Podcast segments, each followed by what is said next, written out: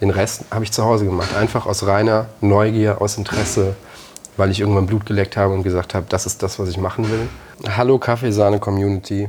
Und du bist mit den Leuten, du hockst halt auf diesem Haufen und du, ähm, du sitzt abends auf der Terrasse, du trinkst Bier, du spielst irgendwelche komischen Saufspiele, du quatschst einfach mit Leuten stundenlang über Kaffee oder über, über, über auch darüber, was, was Kaffee für die bedeutet. Also du gehst nicht auf die zu und sagst so, was ist eigentlich Kaffee für dich? Oh Deswegen ja, Hochstapler sind wir alle. also ich. Äh, Viele. Ja. Nee, aber auch nur, weil, weil wir nichts, nichts haben, was uns irgendwie, äh, womit wir uns qualifizieren können.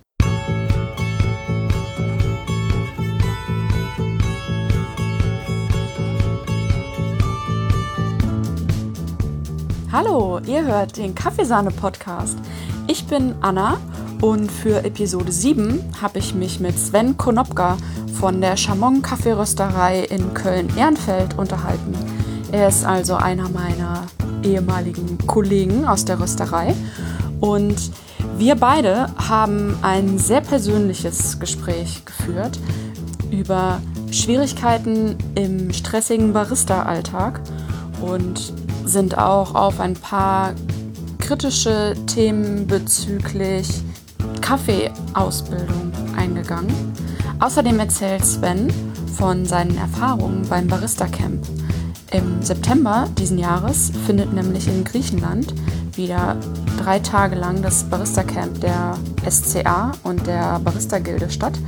Und ja, Sven hat einen kleinen Erfahrungsbericht mitgebracht und ja, erzählt mir, warum es sich lohnt, drei, vier Tage mit ganz vielen Kaffeemenschen auf einem Fleck zu verbringen.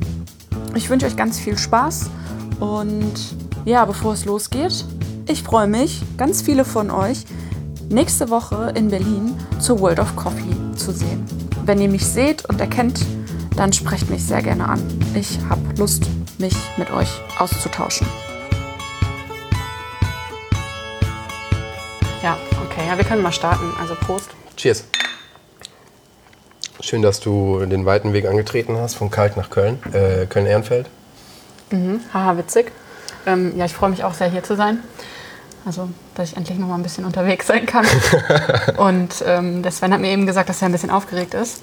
Aber ähm, irgendwie ist es, glaube ich, ein bisschen schwer, in so ein Interview für uns beide reinzustarten, weil wir halt sonst auch viel quatschen, wenn wir uns sehen.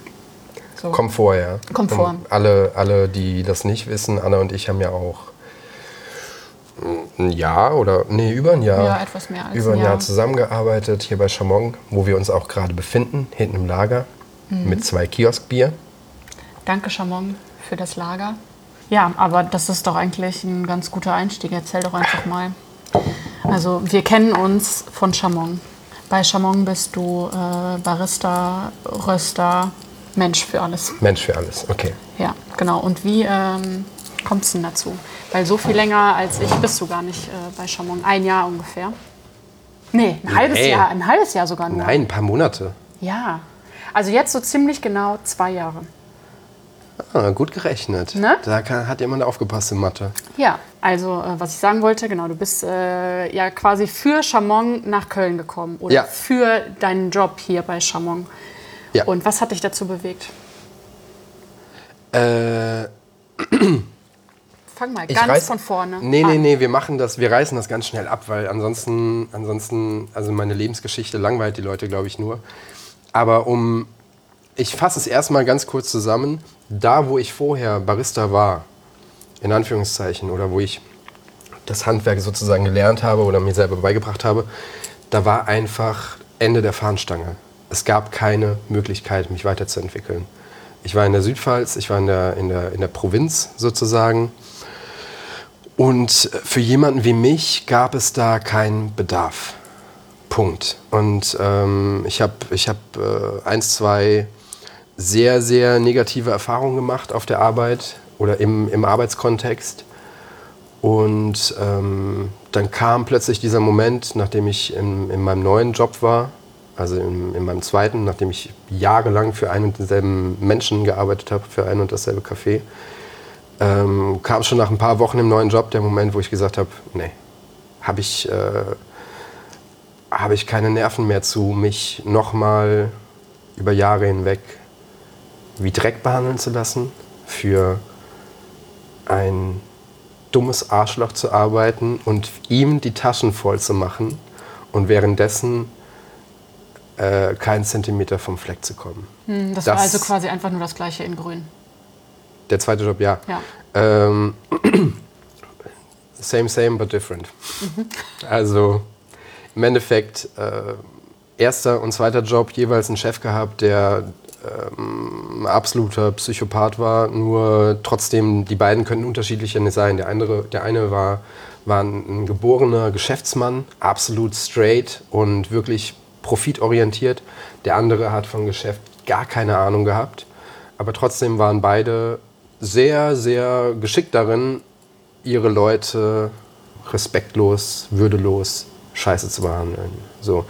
Und ähm, wie gesagt, äh, als ich dann gemerkt habe, ich komme vom Regen in die Traufe, habe ich gedacht, ähm, es muss jetzt irgendwie, ich habe das jetzt, ich mache das jetzt acht Jahre, das muss jetzt irgendwie aufs nächste Level kommen. Und habe mir, habe mir alles in dem Moment freigehalten. Ich habe gesagt, okay, jetzt weiter, jetzt der nächste Schritt, egal wo. Und habe tatsächlich damals bei Facebook in die Barista-Jobs-Gruppe geguckt was gibt's? So, ich wäre überall hingegangen. Ich wäre überall hingegangen, wo ich ähm, als Barista ordentlich hätte arbeiten können, ordentlich bezahlt werde oder, und das, ist, das war im Endeffekt das Sahnehäubchen, rösten darf. Rösten, das Rösten lernen darf und danach selber röste. Das war im Endeffekt das, der Fokus, aber nicht zwingend Voraussetzung. Ich wäre auch irgendwo hingegangen, wo ich einfach in Ruhe als Barista arbeiten kann. Hm. Also war es quasi vorher so, du hast in einem Café gearbeitet, hast da so jeden Tag deine paar hundert Kaffee rausgehauen mhm. und äh, da ging es um Schnelligkeit, Qualität war dir wichtig, aber dem Gast vielleicht nicht so wichtig auch. Ähm, die Gäste habe ich sozusagen über die Jahre hinweg mir anerzogen. Ähm, ja, ich, ich wollte das Wort jetzt vermeiden, aber im Endeffekt äh, ist es ja nichts anderes.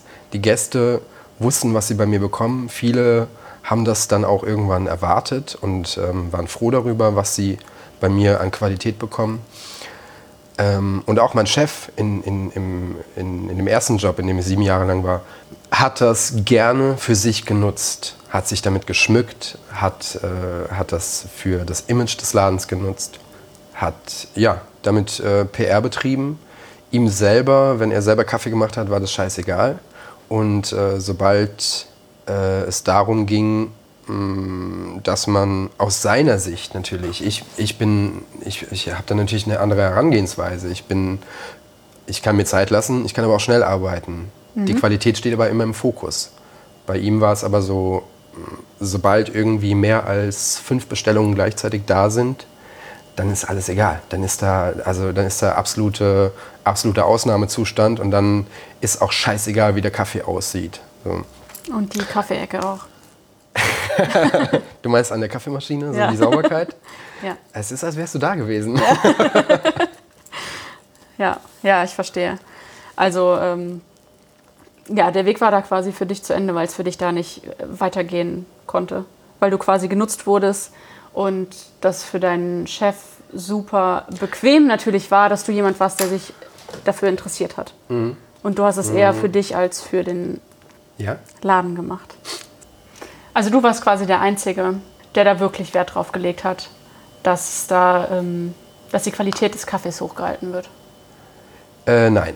Nein. Nein. Ich habe ja, ich hab ja in die, in die, innerhalb dieses Ladens habe ich viele Leute kennengelernt, die auch heute noch meine besten Freunde sind und die, die mit der Zeit alle diese Leidenschaft geteilt haben. Natürlich nicht im selben Maße wie ich. Das, die haben alle studiert, die sind heute Psychologen, die sind Lehrer, die sind, äh, hasse nicht gesehen, Umweltwissenschaftler und so weiter. Das sind auch ungefähr, deckt auch so ziemlich alles ab, was man in Landau studieren kann. ähm, aber natürlich haben die diese Leidenschaft geteilt und äh, waren davon begeistert und äh, haben sich von mir da in, in, in vielen Bereichen anstecken lassen, äh, aber haben das natürlich nicht so auf die Spitze getrieben wie ich. Aber natürlich gab es, äh, ich sag mal, drei, vier andere, wo ich ohne Probleme bereitwillig gesagt habe, wenn ich mit denen zusammenarbeite, dann gehst du an den Siebträger und ich mache Service. Was ich auch, ist eine Sache, die ich unheimlich gerne gemacht habe. Mhm, Und, Aber halt nicht, wenn da jemand steht, der, ja, der an der Maschine halt nicht so fit ist und da keinen Bock drauf hat. Ganz genau, weil Ja. ich musste den Kram ja rausbringen und dann muss ich den an den Tisch bringen und äh, ich bin derjenige, ich bin das Bindeglied, ich muss dafür gerade stehen, was ich den Leuten für einen Kaffee dahin stelle. Ja, ja, ja, das kenne ich auch. Äh, Ja. ja. Aber man kann ja mal dazu sagen, das passt jetzt vielleicht dann äh, an der Stelle auch ganz gut. Äh, du bist ja auch nicht ähm, Vollzeit eingestiegen Damals, damals. ich habe So studiert. er- Ja. Ich, hab, äh, ich, hab, ich bin zum, zum Studieren nach Landau gekommen und äh, habe erstmal Lehramt studiert. Und dieser, dieser Job in einem Café war, um Geld zu verdienen, um ein bisschen was nebenbei zu verdienen. Ja. Und im Endeffekt war das dann so eine, ja, so ein Prozess, bei, wo, ich nach, im, also wo ich nach und nach einfach ähm, immer weiter in dieses Thema eingestiegen bin und äh, dann das irgendwann. Meinst du, das ist überhaupt so interessant? Also, ich meine, klar, die Eckdaten und so, was, was wie Ja, also ähm, einer hat heute, ich habe ja diesen Fragensticker heute gepostet. Ja. Da gab es ähm, zwei Antworten drauf, also beziehungsweise zwei Fragen. Einmal äh, liebe Grüße an Philipp, wir trinken Kölsch. Mm, ja, und das andere war äh, die Bitte darum, äh, dass du erzählst, wie du dahin gekommen bist, wo du jetzt bist. Also quasi deinen Lebenslauf. Und da gehen wir jetzt nicht so komplett ins Detail, aber es ist ja schon irgendwie spannend zu sehen, äh, von wo du hier hingekommen bist und was dich äh, motiviert hat, auch das so zu machen, wie du es jetzt machst. Natürlich interessieren sich die Hörer für die persönlichen Geschichten, weil dafür mache ich das ja. Ja. Es geht ja nicht unbedingt darum, dass wir hier über Kaffee abnörden, sondern es geht darum, wie du dahin gekommen bist, wo du jetzt bist und ähm, ja, was so deine Motivation ist, wie du die Kaffeewelt gerade so siehst und ja, was du für Quellen nutzt, um dich weiterzubilden, zum Beispiel auch. Weil es ist ja schon oft so, oder die meisten sagen ja schon, dass sie sich alles, was sie können, selbst beigebracht haben. Es gibt ja ganz wenige, die behaupten können, dass sie irgendwo in den Laden gekommen sind und da hat die irgendwer an die Hand genommen und hat gesagt, komm, du bist jetzt hier neu, ich zeige dir jetzt mal alles und ich erkläre dir auch, wie das funktioniert. Das ist nämlich eher so, dass man irgendwo in den Laden kommt und alle gehen davon aus, ah, du hast schon mal als Barista gearbeitet, alles klar, du kannst schon mal alles. Und dann gibt es halt ganz viele dumme Fragen, die man stellen kann. Beziehungsweise ganz viele Fragen, die man sich halt nicht mehr traut zu fragen, weil alle immer davon ausgehen, dass alle alles können.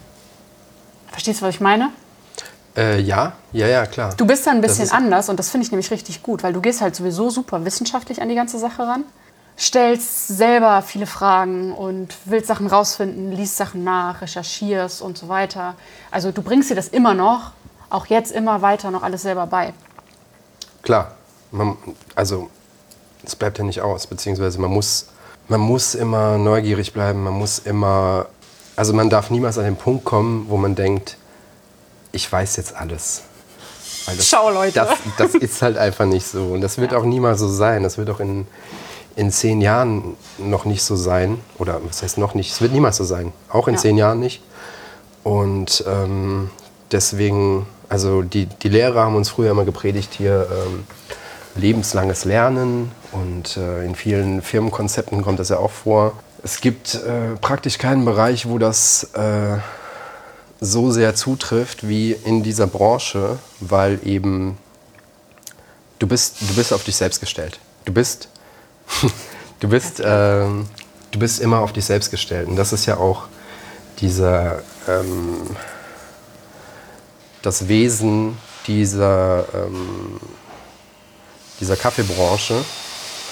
Mm, Und viele glorifizieren das auch. Ich bin da ein bisschen anderer Meinung. Ich glaube, dass es äh, eigentlich allerhöchste Zeit ist, was ja auch im Endeffekt wieder in dieses Barista-Camp-Thema reinpasst, dass man, Wieder, also da sprechen wir gleich drüber, ja, ausführlich. ganz genau, dass man, dass es allerhöchste Zeit ist, eigentlich Standards zu schaffen. Dass es ein ordentliches Bildungssystem in die Richtung gibt.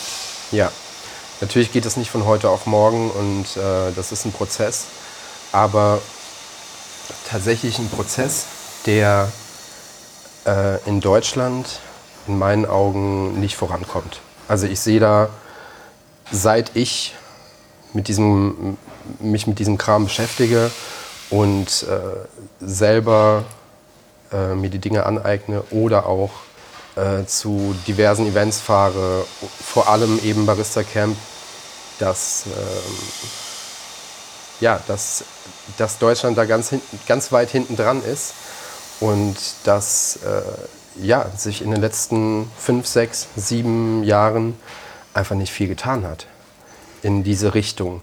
Beziehungsweise, man muss halt dazu sagen, ich, hab, ich war jetzt zweimal im Barista Camp. Jetzt äh, sind wir beim Barista Camp, aber das ist ja auch gut so. ähm, ja, und äh, übrigens, also wir sind ja wie gesagt hier in der Rösterei und hier passiert halt leider gerade im Hintergrund noch ein bisschen. Aber das ist ja auch irgendwie eine ganz nette Atmosphäre, ne? Ja, ja hier solange man uns noch hört. Ich denke auch. Ist das okay? Ja, ja aber dann äh, lass doch erstmal ähm, lieber bei dem bleiben, wo wir jetzt, äh, jetzt gerade noch waren. Also so ein bisschen dein, äh, deinen Werdegang und so das ähm, grundsätzliche Problem, dass es einfach keine vernünftige ja, Weiterbildungsmöglichkeit auch für ähm, ja, in der, in der Kaffeebranche gibt. Oder es gibt sie, aber sie sind halt einfach unglaublich teuer. Mhm. Und äh, was würdest du sagen, wie du quasi trotz, ja doch trotzdem dahin gekommen bist, wo du jetzt bist? Weil du hast ja nicht erst, seitdem du hier in Köln und bei Chamon als äh, Röster arbeitest, dich ähm, auch wissenschaftlich mit Kaffee auseinandergesetzt. Das kam ja schon viel früher. Obwohl du es gar nicht für deinen Job gebraucht hast eigentlich. Das ist ein, das ist ein wichtiger Punkt. Klar, ich habe schon, hab schon Jahre bevor, also ich war 2016 das erste Mal im Barista-Camp und ich habe 2014 habe ich meine, ähm, mein Barista Intermediate gemacht, hier bei Fabio, genau in diesem Raum tatsächlich drei Jahre bevor ich hier angefangen habe. Und ähm, klar habe ich mich davor auch, ähm, habe ich wirklich unglaublich viel Freizeit dafür geopfert, ähm, mir Equipment besorgt, Kaffees bestellt aus ganz Deutschland von Röstereien, die damals für mich nur Name waren, die ich irgendwie im Internet aufgeschnappt habe. Keine Ahnung, Röstbar, Quixote, ähm, Charmont unter anderem ähm, Supremo und wie sie wie nicht alle heißen, ähm, habe mir den nach Hause bestellt und habe Kaffee gebrüht, obwohl ich auf der Arbeit ähm, das, wie gesagt, gar nicht gebraucht habe. Wir haben keinen Filterkaffee angeboten. Wir haben eine Espressomaschine gehabt, wir haben Espresso-basierte Getränke gehabt und das war's. Den Rest habe ich zu Hause gemacht, einfach aus reiner Neugier, aus Interesse, weil ich irgendwann Blut geleckt habe und gesagt habe, das ist das, was ich machen will. Und äh, ich will mehr darüber wissen. Ich habe mir Bücher gekauft, ich habe unzählige Bücher durchforstet. Ich habe das, was ich in den Büchern gelesen habe, über Brew Ratio, über Gold Cups Standard oder ähm, Aufbereitung und so weiter. Ich habe schon alles über Aufbereitung, über das Rösten gewusst. Da habe ich damit hands-on noch nie was zu tun gehabt und ähm, lese was über trockene Aufbereitung, über gewaschene Kaffees und dann gucke ich ins Internet, bestelle mir einen trocken aufbereiteten, bestelle mir gleichzeitig von derselben Rösterei einen, einen gewaschenen Kaffee, brühe die zu Hause und gucke, was, was, wie schmecken die, was passiert da eigentlich. Also äh, kann ich das, was ich vorher gelesen habe in dieser Literatur, auch da wiederfinden äh, oder beziehungsweise wiederfinden, wenn ich das selber praktisch anwende zu Hause auf meinem Küchentisch. Ja, das ist auch tatsächlich die ähm, Variante, die ich äh, gerne wähle, wenn ich jemandem sowas, ja, unterschiedliche Kaffeesorten, Kaffeeaufbereitungsarten und sowas äh, zeigen will. Dann mache ich das auch ganz genauso, dass ich einen, ähm, äh, einen trockenen und einen gewaschenen äh, Kaffee aufbrühe. Und zwar ja. genau nebeneinander und dann mal nebeneinander probieren. Und dann merkt der kleinste, also der größte Laie, dass es einfach wirklich dann einen Unterschied gibt. Und damit kann man halt anfangen. Ja.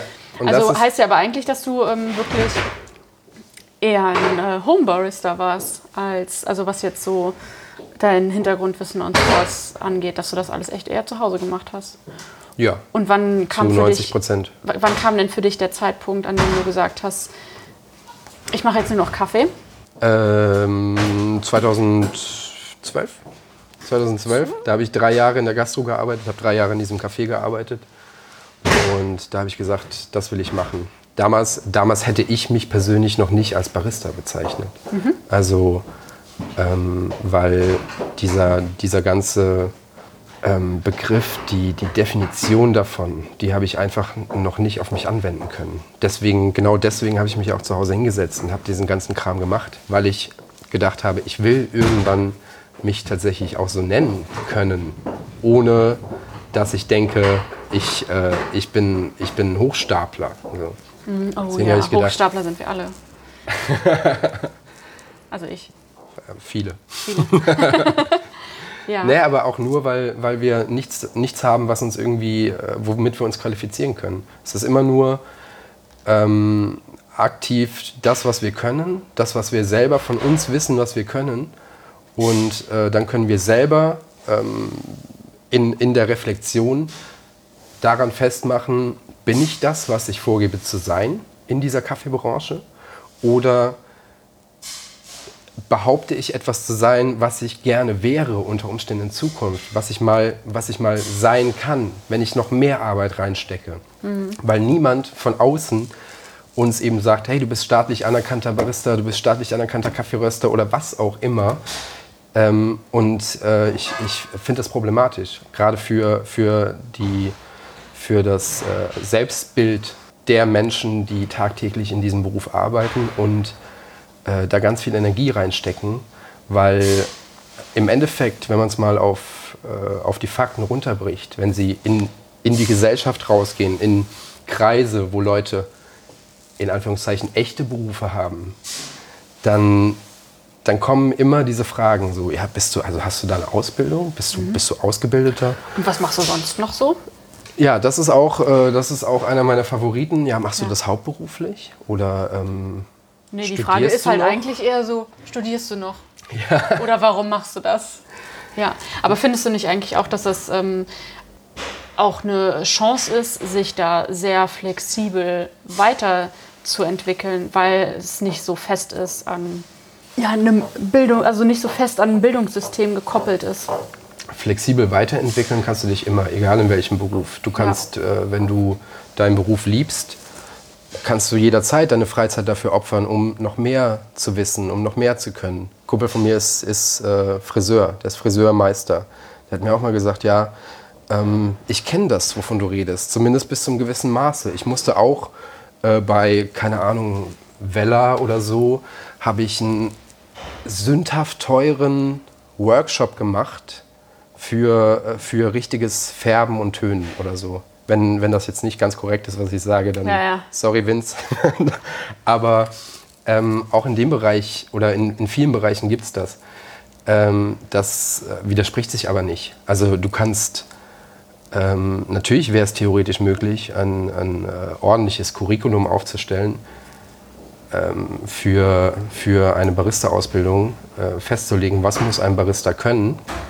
Und dann gibt es natürlich immer noch Dinge, Wissen, Fähigkeiten, die darüber hinausgehen, die man sich in seiner Freizeit oder in zusätzlichen Workshops aneignen kann. Das heißt, ich, ich, ich sehe da wenig Positives daran, dass wir immer noch nicht schwarz auf weiß wirklich etwas sind. Und gerade ich, für, mein, für meinen Fall, um jetzt wieder persönlich zu werden, ich bin ja auch tatsächlich nichts. Ich äh, bin Barista und Kaffeeröster, aber schwarz auf weiß würde ich jetzt äh, zur Arge gehen und äh, müsste mir nur einen Job suchen, dann bin ich ohne Ausbildung. Ich habe nichts. Ja. Und denen ist das scheißegal, ob ich einen SCA Barista Professional habe. Die, äh, bei denen poppen nur Fragezeichen auf, wenn ich, äh, wenn ich das sage und, und äh, sagen, ja, kann ich nichts mit anfangen. Okay, äh, ja, also wir haben hier einen Job als äh, Servicekraft im, in Halbzeit. Gastro äh, haben sie schon mal gemacht. ja, hat das was mit Gastro zu tun? Oder? Ja. Ah, Kaffee, ja, ich trinke ja auch gern Kaffee. genau. Ähm, meinst du aber nicht, ähm, dass das so ein grundsätzliches Gastroproblem tatsächlich ist? Dass, äh, also da gibt es ja Ausbildungen, die auch ähm, schwarz auf weiß hier IHK, in meinem Fall Fachfrau für Systemgastronomie, heißt aber nicht, dass ich andere Chancen habe als du. Ja, Und heißt auch nicht, dass ich bei der Arbeitsagentur anders, an, äh, anders behandelt werde als du. absolut. Heißt also, ich habe so eine Ausbildung, ich finde, die hat mir super viel gebracht. Die äh, lässt mich äh, auch meine Arbeit mit Kaffee anders betrachten und auch sowieso Umgang mit äh, Kunden, Gästen und so weiter. Und die Arbeit im Café, so das große Ganze äh, fällt mir dadurch, glaube ich, schon an manchen Stellen leichter oder ich verstehe manche Sachen vielleicht besser oder keine Ahnung. Also ich für mich jetzt persönlich. Mhm. Aber trotzdem ist das nicht in der Branche gar nicht anerkannt. Das ist scheißegal, ob du eine Ausbildung hast oder nicht. Und dann ist halt die Frage, macht, ist es dann wirklich so wichtig, dass es eine schwarz auf weiß IHK-Barista-Ausbildung gibt? Ja, guter Punkt. Also also ich finde es auch super schwierig, ne? Also ich, finde, ich, will ich, finde, nicht, ich will dir da gar nicht widersprechen, sondern nein, nein, ich sehe das ganz genauso, finde, wie du das siehst. Aber ich, ich, ich sehe auch deinen Punkt, nur äh, klingt das für mich ein bisschen resignierend. So auf die Art, ja, es spielt in der Gastro generell eh alles gar keine Rolle. Ja, also müssen wir, scheiße. Ja, natürlich ist es scheiße. Also deswegen ist es auch der falsche Ansatz zu sagen, ja, deswegen müssen wir gar nicht anfangen mit, äh, mit äh, staatlich geprüftem Barista oder etc., weil es interessiert am Ende eh keinen.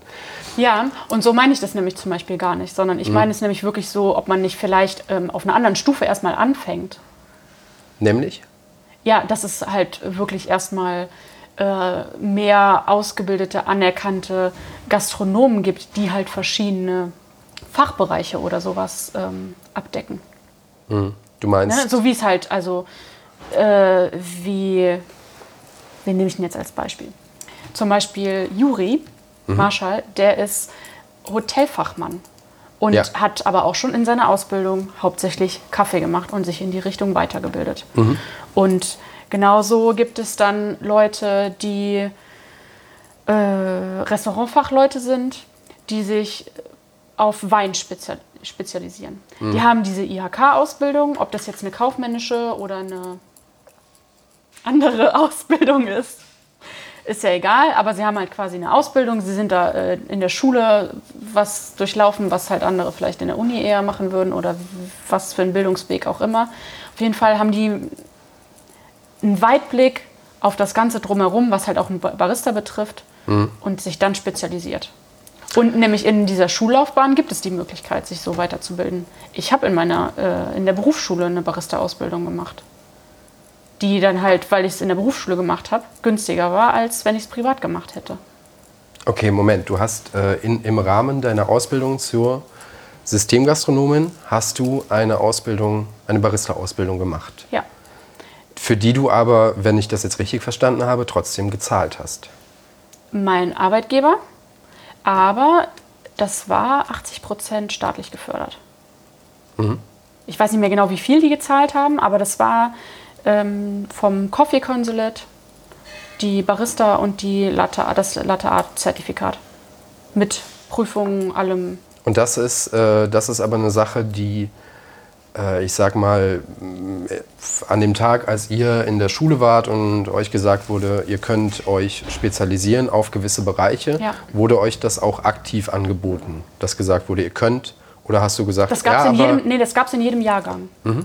Okay. Ja. Und man konnte, also die, haben das dann auch so ein bisschen äh, ausgewählt. Ne? Also es gab ja genauso auch eine Sommelier-Ausbildung, eine Patisserie-Ausbildung und weiß ich nicht was, also ganz viele verschiedene Felder.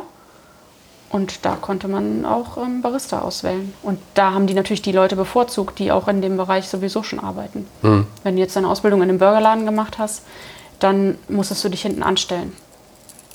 Wenn also sich aber nur zwei Leute aus dem Kaffeebereich für die Weiterbildung entschieden haben, dann sind natürlich die Burgermenschen nachgerückt. Okay. Ähm, Finde ich ein interessanter Punkt. War mir so noch nicht klar, obwohl wir auch äh, bestimmt da schon drüber geredet haben. Aber ähm, um das mal gegenzutesten. Angenommen, du. Äh, oder glaubst du, dass du in der Masse oder äh, in, innerhalb der Gesellschaft einen höheren Status hast, wenn du sagst, ich bin ausgebildeter Barista, als wenn du sagst, ich bin ausgebildete Konditorin zum Beispiel. Oder ich bin ausgebildete Bäckermeisterin oder ähm, was gibt es noch? Ah, ich weiß, Restaurantfachfrau ja, ja, etc. Ich weiß, worauf du hinaus willst. Im Endeffekt äh, ist ja, ist ja äh, der, das Bedürfnis danach, beziehungsweise dieses Feld ist natürlich auch immer größer geworden, die letzten 20 Jahre. Ja, total. Das heißt, man müsste dem eigentlich gerecht werden, indem man sagt, ja, okay, es gibt, es gibt äh, Instanzen, die entscheiden, du bist Barista, äh, du bist ausgebildeter Barista, du musst das und das und das können. Ähm, auch wenn das natürlich eine äh, ne gute Sache ist, dein, dein Werdegang und wie du innerhalb dieser Ausbildung das ähm, dich spezialisieren konntest, ist es im Endeffekt in Anführungszeichen nur eine Zusatzqualifikation. Das heißt, ja, du genau. bist Also ich bin da jetzt nicht rausgegangen und war die perfekte Bar Barista, weil mein Betrieb das so auch gar nicht hergegeben hat. Das Ja. war so, sondern das war ein reines, also natürlich auch mit Praxisanteil, aber das war ein, eigentlich ein reines Theoriestudium in der Schule. Und dann bin ich wieder in den Laden gekommen und da hat es halt wieder keinen interessiert. Ja. Oder ja, die fanden das super, dass ich das gemacht habe, aber gebrauchen konnte ich das da jetzt nicht unbedingt. Also es ist im Endeffekt so ein Sahnehäubchen, aber eine, ein, ein Bereich äh, beziehungsweise eine, eine, ähm, ein System, um mich als äh, Coffee Professional in irgendeiner Form zu qualifizieren, das geht ja auch um Röster. Also Ja, voll. ist nicht existent. Ja. Also ich Das bin auch Kaffeerösterin, aber nein, ich bin keine Kaffeerösterin. Aha. Wer, hä? Was? Hä? Hä? Ja, Verstehe ich nicht. bist du jetzt oder bist du nicht?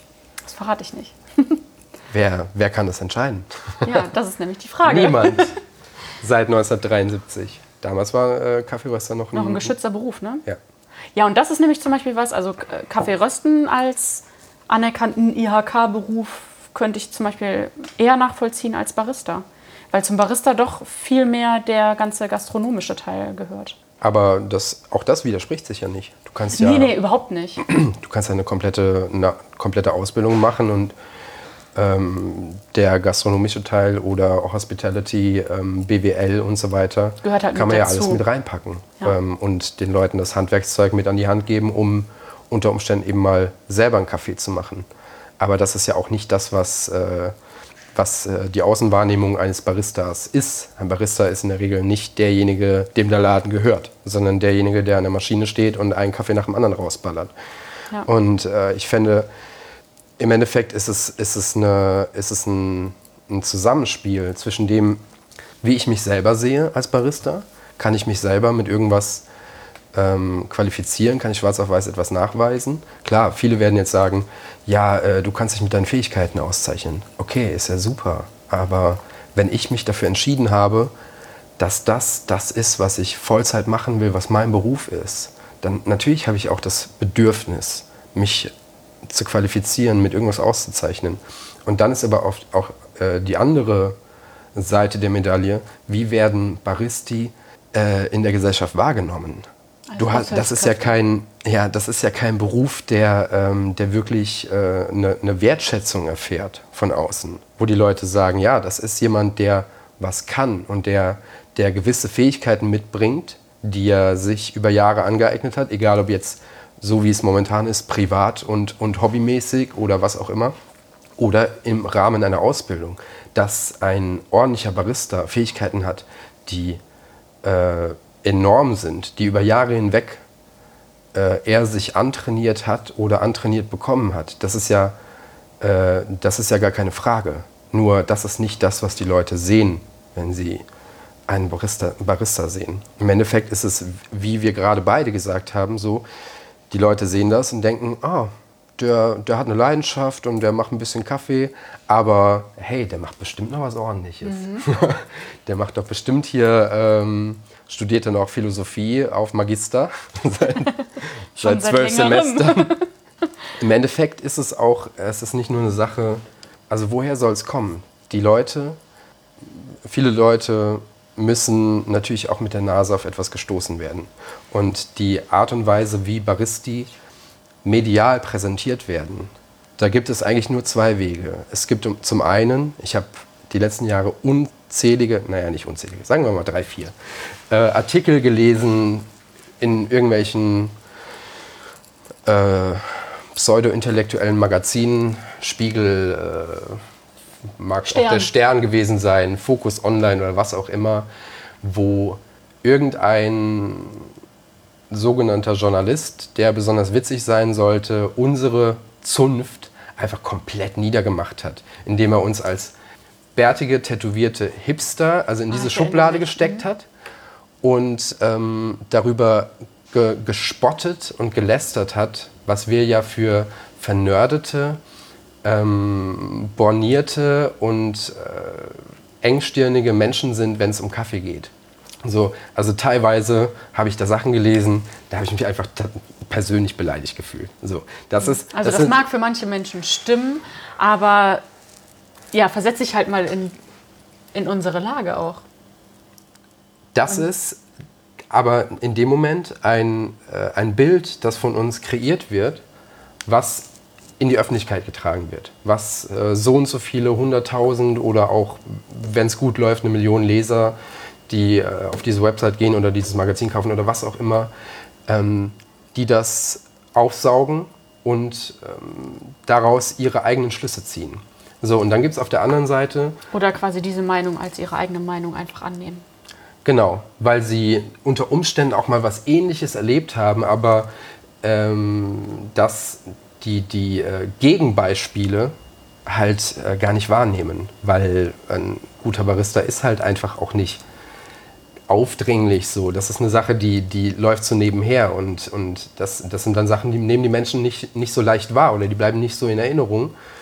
Ähm, und auf der anderen Seite haben wir, haben wir ähm, Fernsehbeiträge von WDR, von äh, hier und da auch mal von RTL, von ähm, mag auch ZDF sein und so weiter, wo das, ähm, der komplette Gegenentwurf dann kreiert wird. Das heißt, der Barista als Kaffeegott.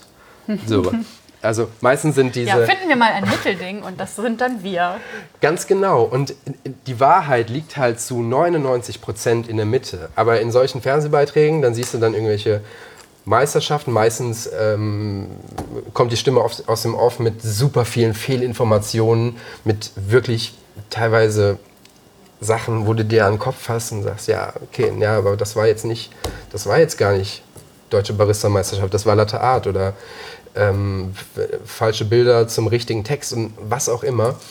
Oder ähm, wo das einfach so komplett glorifiziert und zelebriert wird. Und dann sieht man irgendwie so einen, so einen Barista, der halt was drauf hat und der gießt ein schönes Muster in die Tasse und dann kommt die Stimme aus dem Off, ja, Barista, äh, Barista Kevin gießt eine sogenannte Tulpe. Seine ruhige Hand ist über Jahre antrainiert, bla bla bla, ist wahrscheinlich gar keine Tulpe, aber Sag ist auch scheißegal. mit dieser Stimme so ins Mikrofon. Barista Kevin gießt uns eine Tulpe in die Tasse. Eine mit, sogenannte? Mit ruhig. ja, okay, ja, aber ich weiß, ja, worauf, worauf und, weißt du, und dann denken die Leute, die das sehen, oh Mensch, der hat ja alle Zeit der Welt. Also, ähm, der hat ein Leben. Mensch, Geiler der hat Job, ein Leben. würde ich auch machen. Ja, ganz genau. Ja, weil nämlich äh, Kaffee ist, also Kaffee machen ist mit wenig Stress oft verbunden, ne? Wenn die halt, wenn die halt authentisch wären, dann würden die Barista Kevin zeigen. Würden sagen, Barista Kevin arbeitet jetzt elf Stunden am Stück an der Kaffeemaschine. Zuletzt gegessen hat er heute Morgen um sechs. Wenn er Glück hat, kann er in der nächsten halben Stunde mal aufs Klo gehen. das er würde gerne seinen Chef darauf äh, ansprechen. Der Chef ist aber leider gerade nicht im Haus. die, die, wie, viel, wie viel Anstrengung, wie viel Herzblut da drin steckt, was das für ein Knochenjob ist und wie das einen mental und körperlich halt wirklich in, in Anspruch nimmt und wie Leute auch verheizt werden in diesem Beruf, die gerade die Leute die Leidenschaft mitbringen und, und immer wieder sagen, ja, ich, ich, weißt du, ich, ich schaffe zwar irgendwie sechs Tage die Woche, ich habe eine 70-Stunden-Woche, ich bin ja der Arsch vom Dienst, aber ich habe Bock, Kaffee zu machen. So. Diese Leute, von denen redet halt keiner. Du hast diese beiden Extreme, die beide einfach in der Form nichts mit dem ja, Hashtag Barista Life zu tun ja. haben. Ja. Ähm, das ist eine ganz gute Überleitung zu der Frage, die von letzter Woche reingekommen ist, von, ja. von Nicole. Die hast du ja vorher schon gehört. Und äh, ich weiß auch, wo die Frage herkommt. Und ich glaube, auch aus dem Gespräch geht jetzt so ein bisschen schon hervor, wie es, ja, wie diese Frage quasi zustande kommt. Weil natürlich haben wir als Barista an der Kaffeemaschine, wenn viel los ist oder auch so, immer mal wieder mit Leuten zu tun, die, ja, die einfach keine Wertschätzung für das haben, was wir machen. Es ist ja nun mal, es ist ja nun mal einfach so, Menschen, die in der Gastronomie arbeiten, allgemein sind für viele Menschen ähm, Menschen, die man mit nicht so viel Respekt einfach behandeln muss. Ja. Und das Großartige an unserem Job ist ja quasi, genau diesen Leuten äh, zu zeigen, dass es halt nicht so ist. Was aber auf gar keinen Fall immer gelingen kann, weil wir genau deswegen auch oft nicht wirklich respektvoll behandelt werden. Und du hast in letzter Zeit immer mal wieder auf Instagram quasi deine alltäglichen Stories genau dazu gepostet. Heißt also, du würdest dich da gerne auch mal ein bisschen drüber austauschen und auslassen. Und die Frage, die Nicole dann nämlich letzte Woche gestellt hat, die spiele ich jetzt einfach einmal ganz kurz ein. Ja, würde ihn eigentlich gerne fragen, ob er denkt, dass sich das Problem vielleicht ändern wird oder wie man mit diesem Problem umgeht. Ja, also das ähm, geht ja auch echt noch mal ganz gut zurück auf ähm, das, was wir gerade eben so gesagt haben. Ja, also möchtest du eigentlich äh, von ihm äh, wissen, ob er sich da ähm, eine Strategie überlegt? Wie er, Ja, das, wie genau. er das ganz gut hinkriegt, dass es halt sowohl Ja. für ihn als auch für die Leute wieder ähm, entspannter wird. Ja, oder so vielleicht so Antworten, die man geben kann oder was er, was er so in seinem täglichen Leben macht, weil er ist halt da wirklich mega in der, keine Ahnung, Schusszone. Ja, ja, ja, also wir haben ja zusammen gearbeitet. Ich ähm, weiß schon, wovon er da redet. Also das ähm, kann man ihm auch recht nicht absprechen, dass da nicht solche, ähm, dass es da nicht auch mal doofe Situationen gibt. Ne? Ja, ich möchte gerne wissen, was seine Barriere ist oder wie er das gerne handeln wird. Oder ob vielleicht Instagram das ist, dass er sich mitteilt. Ne? Dass Ah, er es einfach auch ja. anderen Leuten sagt, was da passiert eigentlich. Weil viele Leute realisieren das ja gar nicht, was wir jeden Tag irgendwie erleben. Ja, also ob das äh, quasi ähm, Ventil genug ist, dass er es halt einfach da rauslässt und ähm, so im äh, Real Life, ja, kriegt man das eigentlich so gar nicht mit, weil er es halt nicht raushängen lässt. Genau. Ja. Ja. Die Frage gebe ich jetzt einfach mal so an dich weiter. Und ich glaube, aus unserem Gespräch ergibt sich schon, warum Ja. wir das genau jetzt machen. Also, ähm, keine Ahnung, wer diese Nicole ist. Aber klingt auf jeden Fall super nett. Hallo Nicole. Und äh, vielen Dank für die Frage. Nicole B. aus Berlin. Aus B. Ja, die Barista-Szene ist eine Macho-Szene. Das ist ja eine Sache, die schon oft behandelt wurde. Allerdings rede ich da nicht von Mann und Frau oder Frauenunterdrückung oder was auch immer, sondern ich rede davon, egal ob Männer oder Frauen in der Barista-Szene, jeder muss immer zeigen, dass er die dicksten Eier hat. So. Das heißt, Ich bin eine Rampensau, du bist eine Rampensau. Wir alle sind eine Rampensau. Ja, oder, oder nicht nur das, sondern man überbietet sich gegenseitig damit, äh, wer die längste Schicht in seinem Leben am Stück hatte, wer ähm, die meisten Cappuccini gemacht hat in einer Stunde, wer ähm, hier, da habe ich mich am Milchschäumer verbrannt, äh, die Narbe bleibt fürs Leben. Solche Sachen. Aber was ähm, Ich habe das coolste Barista-Tattoo. auch, ja, auch. Auch. Aber ich habe das coolste Barista-Tattoo. Ich habe das coolste Barista-Tattoo. Ähm, Das sehen die Leute nicht. ja, Entschuldigung. Können wir posten. Ähm, aber ähm, die alltäglichen Belastungen, was, äh, was dieser Job alles mit sich bringt an körperlichen sowie mentalen Belastungen. Cheers übrigens. Wir haben uns gerade unser zweites Bier aufgemacht. Und wir haben nicht angestoßen, ich habe schon getrunken. Cheers. Ähm, diese, der ganze Stress, der so auf einen reinprasselt, der wird, der, wird, ähm, der wird gerne abgetan. Jeder will der Härteste sein. Jeder will zeigen, dass er damit klarkommt, dass er, da, dass er aus einem anderen Holz geschnitzt ist, dass er und so weiter und so fort. Und das spielt auch wieder mit rein in diese Sache, wir haben sonst nichts, wo, womit wir uns auszeichnen können. Das heißt, wir müssen, um nach außen hin uns als der beste Barista oder als generell ein guter Barista zu qualifizieren, eben auch solche Mittel wählen, nämlich angeben. Ich kann das, ich kann das, ich kann das. Ich äh, habe einen äh, Ich bin, von all meinen, ich bin von all meinen Gästen der Lieblingsbarista. Auch das, auch das. All diese Dinge sind so, sind in Ordnung, wenn man das alles scherzhaft macht, aber das ist, das ist im Endeffekt ähm, der ganze Konsens. Es geht, es geht selten, es geht selten darum, was sind, was sind eigentlich die Schwierigkeiten im Alltag? Was ist, und, und wenn es mal darum geht, dann heißt es so, ja, also ich, ich verdiene ja auch nicht so viel und ähm, ich habe ja auch da und da und äh, ich habe hier jahrelang, äh, wurde ich äh, komplett ausgenutzt und verheizt. Ähm, aber der, der Schluss daraus ist bei vielen dann so, ja, wenn ich das durchgestanden habe, dann äh, können die Nachwuchsbaristi das, äh, müssen die da auch durch. So. Da müssen die auch in dieses Hamsterrad rein, um sich zu beweisen. Das ist aber nicht, also das sollte eigentlich nicht so sein. Und äh, wie gesagt, das spielt auch wieder in diese, in diese Sache rein, ähm, wer entscheidet, ähm, wie ein Barista ausgebildet wird, ab wann ein Barista ein guter Barista ist, etc. Deswegen habe ich einfach ähm, das Bedürfnis, darüber zu reden. Ich, ähm, ich, ich habe gerade in letzter Zeit einfach solche Themen, Begegnungen mit respektlosen Gästen, mit äh, respektlosen Menschen in dem Kontext einfach mal in den Raum geworfen. Ich habe mit Nicole darüber geredet, ich habe mit, mit, äh, hab mit Sinan und ähm, Philipp und auch wieder Nicole zusammengesessen beim Hamburg Coffee Festival. Und ähm, ich äh, teile aber sowas gerne auch bei Instagram, klar, weil es sind tatsächlich Dinge, die mich manchmal länger beschäftigen, als das, äh, ja, als das gesund ist. Ist halt so. Ich bin einfach ein, ein Mensch, der ähm, sehr, sehr empathiefähig ist, aber deswegen zieht auch wenig an mir vorbei. So. Und gerade wenn Leute äh, gewisse Grenzen überschreiten, räumlich als auch verbal, dann ähm, fehlt mir das Verständnis. Ich, ich, ich bin manchmal so, ich frage mich so, was ist mit den Leuten los? Ich frage mich aber auch, wenn ich aus der Bahn aussteige und die Leute fangen schon an einzusteigen, so, was ist mit euch los? Was, was ist eigentlich euer scheiß Problem? So. Aber klar, solche Momente gibt es eben auch auf der Arbeit.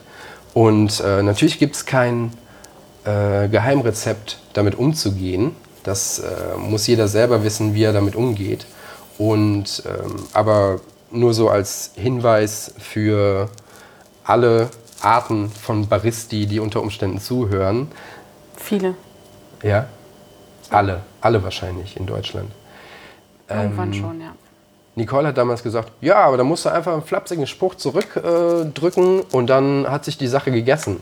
Da habe ich damals schon zu ihr gesagt, ja, aber das kann nicht jeder. Nicht jeder ist so, ähm, ist, ist so strukturiert, dass er das kann. Nicht jeder ist so schlagfertig und nicht jeder, ähm, da klammer ich mich natürlich aus, aber nicht jeder ähm, arbeitet in einem Arbeitsverhältnis, wo er sagen kann, ich kann mir das leisten. Weil die Leute müssen teilweise eben um ihren Job fürchten. Weil es ist immer noch Gastro. Gastro ist wilder Westen so. Und wenn der Chef sagt, ja, so kannst du nicht mit den Leuten reden, dann bist du der Arsch. Punkt. So. Das Aber heißt, würdest du dann nicht einfach sagen, dass der falsche Laden ist und ich gehe woanders hin? absolut. Ja. Ähm, Kann natürlich nicht jeder.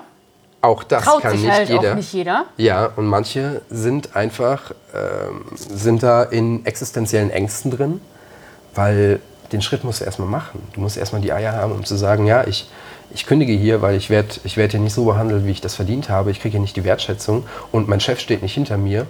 Also schmeiße ich mich auf den Arbeitsmarkt und gucke, was es sonst noch so hergibt. Meistens ist das eine gute Idee und meistens kommt was Gutes bei raus. Manchmal, Siehe vielleicht auch nicht. Mich. ähm, ja, aber manchmal vielleicht auch nicht. Manche haben auch äh, Verantwortung zu tragen, haben unter Umständen ein Kind zu Hause sitzen, das irgendwie essen will. Ja, ist für uns relativ easy zu sagen, ähm, alles klar, Leute. Ja. Das ist mir echt zu, zu blöd, ich gehe. Können unter Umständen auch nicht zu ihrem Mann oder zu ihrer Frau nach Hause gehen und sagen, hey, übrigens, ich habe heute gekündigt, weil mein Chef äh, war blöd zu mir. So, so das, das ist halt, das ist eine ganz individuelle Sache und das ist eben auch eine Sache, das führt wieder zu diesem Punkt zurück, an dem wir gerade waren, der realistische Alltag eines Baristas. Manche sind in diesen, in diesen Arbeitsverhältnissen drin, können sich das nicht leisten, ähm, Widerworte zu geben, Kunden gegenüber, dem Chef gegenüber. es, äh, es macht aber trotzdem was mit ihnen. Es, äh, es, es trifft sie auf irgendeine Art und Weise. Das Aber nehmen die mit nach sagen, Hause, Dass du das dich in so fressen. einer Situation befindest? Nein. Nein. Ähm, aber, äh, also klar, ich, ich, äh, ich, ich mache das jetzt seit zehn Jahren. Ich weiß, ähm, wie ich damit umgehen kann. Ähm, beziehungsweise, wenn das nicht jemand ist, der mich komplett auf dem falschen Fuß erwischt, wo ich denke, äh, das hat er jetzt nicht gerade gesagt, so äh, kommt auch vor. Manchmal kannst du halt nichts gegen machen. Ne? Und klar, also meistens, fuckt mich das dann ja. ab. So. Den ganzen Abend und noch am nächsten Tag. So. Aber wenn man. Auch noch am nächsten Tag. Krass. Auch noch am nächsten Tag, ja klar. So. Und wenn man Strategien entwickelt hat, um äh, auf, solche, auf solche Situationen zu reagieren, dann kann man das spiegeln. Diese, diese Animositäten, die ein, auf einen abgefeuert werden, die feuert man zurück sozusagen. Ähm, Sarkasmus ist ein, ist ein ganz wichtiger, eine, eine ganz wichtige und, und auch wertvolle Strategie, weil mit Sarkasmus kann im Nachhinein nie jemand sagen, ja, äh, du hast mich, du hast mich beleidigt oder sonst was. Wenn eine zu mir kommt und sagt, ja, ähm, also äh, ich würde mal einen, Es ich würd einen Espresso trinken, aber ich war ja jetzt kürzlich auch äh, mal wieder drei Monate in Italien und also da, Da also ich da den findet man Espresso getrunken. ja, nicht nur das, da findet man ja auch keinen Kaffee, wo es einen schlechten Espresso gibt. Und überhaupt, also das hier in Deutschland, das reicht da einfach nicht ran. So, die beleidigen dich schon, bevor sie deinen Espresso überhaupt getrunken haben. Aber dann kannst du halt nicht sagen, also entschuldigen Sie mal, äh, haben Sie mal überlegt, was Sie da gerade gesagt haben? Aber du kannst zum Beispiel sagen, okay, also sehr gerne mache ich einen Espresso. Ich weiß auch, ich weiß auch, dass ich niemals so gut werden kann wie irgendein ähm, zerlumpter ähm, Provinzbarista an, äh, im Eckcafé irgendwo auf Sizilien. Aber ich werde mein Bestes geben, um zumindest irgendwie daran zu reichen. So, dann kannst du sagen, ja, aber also ich habe ja nichts gesagt. So. Und wenn sie, also wenn du Glück hast, dann sind die eh so dämlich, dass sie es nicht verstehen. So. Ja, dann denken sie so, Fall. ja, ja, genau, stimmt. Also Ja. da reichen sie sowieso nicht ran. Oder du, ähm, wenn du äh, nicht ganz so viel Glück hast, dann verstehen die das und sind übelst beleidigt. Aber es kann dir immer noch keiner irgendwie sagen, ja, Sie haben- du hast halt einen Scherz gemacht. Entschuldigung. nicht nur einen Scherz gemacht, eigentlich die, die, der Inhalt von dem, was ich gesagt habe, war sehr bescheiden und äh, sehr zurückhaltend. So. Und das ist aber eine Sache, das, ähm, das lernst du erst über Jahre. Du kannst nicht einem, einem äh, Greenhorn-Barista sagen, hey, ähm, versuch's doch einfach mal so und so. Hey, drück doch einen flapsigen Spruch zurück oder hey, ähm, geh doch so und so damit um. Weil das, weil das keine Sache ist, die man aktiv ähm, innerhalb von einer Woche oder zwei Wochen lernen kann, sondern es kommt mit den Jahren. Und es hat auch viel mit Selbstbewusstsein zu tun. Und damit sind wir wieder beim Selbstbild des Baristas, weil dieses Selbstbewusstsein kann auch nur entstehen, wenn du, ähm, wenn du auf dich zurückguckst, der Meinung bist, ich mache, ich mache einen guten Job und das, was ich mache, ist wertvoll. Ich kann etwas, was ich mir angeeignet habe und das kann keiner angreifen. Wenn du am Anfang stehst, dann egal wie, wie irrelevant das ist, was dir jemand entgegenschleudert, egal wie dämlich das ist, das macht was mit dir, weil du noch nicht so gefestigt bist, dass du wirklich sagen kannst, hey, ich mache einen guten Job und ich bin gut in dem, was ich tue, sondern du denkst so, scheiße, ich, äh, ich bin nicht gut. Und äh, dementsprechend, ich halte diese ganze Hospitality-Debatte für wichtig. Natürlich muss, muss man als Barista gewisse kommunikative Fähigkeiten mitbringen. Man muss ähm, auch vor allem Empathie mitbringen. Man muss sich in, in sein Gegenüber hineinversetzen. Aber niemals, niemals ist es gerechtfertigt, sich respektlos behandeln zu lassen, sich von oben herab behandeln zu lassen, sich spöttisch behandeln zu lassen. Das ist eine Sache, da muss man eine Grenze ziehen. Und Aber- das ist eine schwierige Sache, aber es muss sein. Und das muss man auch, muss man auch ähm, den Leuten vermitteln. Ich kann nicht zu einem jungen Barista sagen, hey, musst du durch. So, nee. Wenn jemand zu mir kommt und sagt, ey, ich, ich komme nicht klar, so, ich, äh, das fuckt mich so ab, dann äh, muss ich die Ohren aufsperren und zuhören. Und der, der Person Quasi dabei sein und mal ein bisschen äh, mithören und mal ein bisschen äh, Tipps von der Seite geben, aber halt äh, ja, ausgesuchte Tipps. Mhm. Jetzt nicht immer nur so, hast du jetzt aber wieder falsch reagiert, das hättest du mal besser hier ein bisschen schlagfertiger. Sondern einfach mal wirklich sagen, so, ja, okay, in dem Moment bist du dann einfach erstmal höflich. Und dann bist du da nochmal höflich. Und im nächsten Moment drückst du mal einen doofen Spruch, weil jetzt bist du soweit. Dass man es einfach so ein bisschen, vielleicht ein bisschen mit begleitet. Absolut. Dafür hast du halt keine Zeit in der Regel.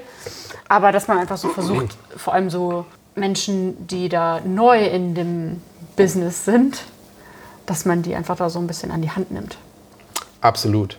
Und, Das sowieso, ähm, das fehlt ja sowieso. aber auch, auch einfach komplett von der Situation weggehen und diese Situation auch einfach mal komplett ausblenden und der Person vielleicht einfach mal sagen, hey, weißt du was? Ich finde, und wenn es jemand beurteilen kann, dann ich, du machst einen guten Job. So, Punkt.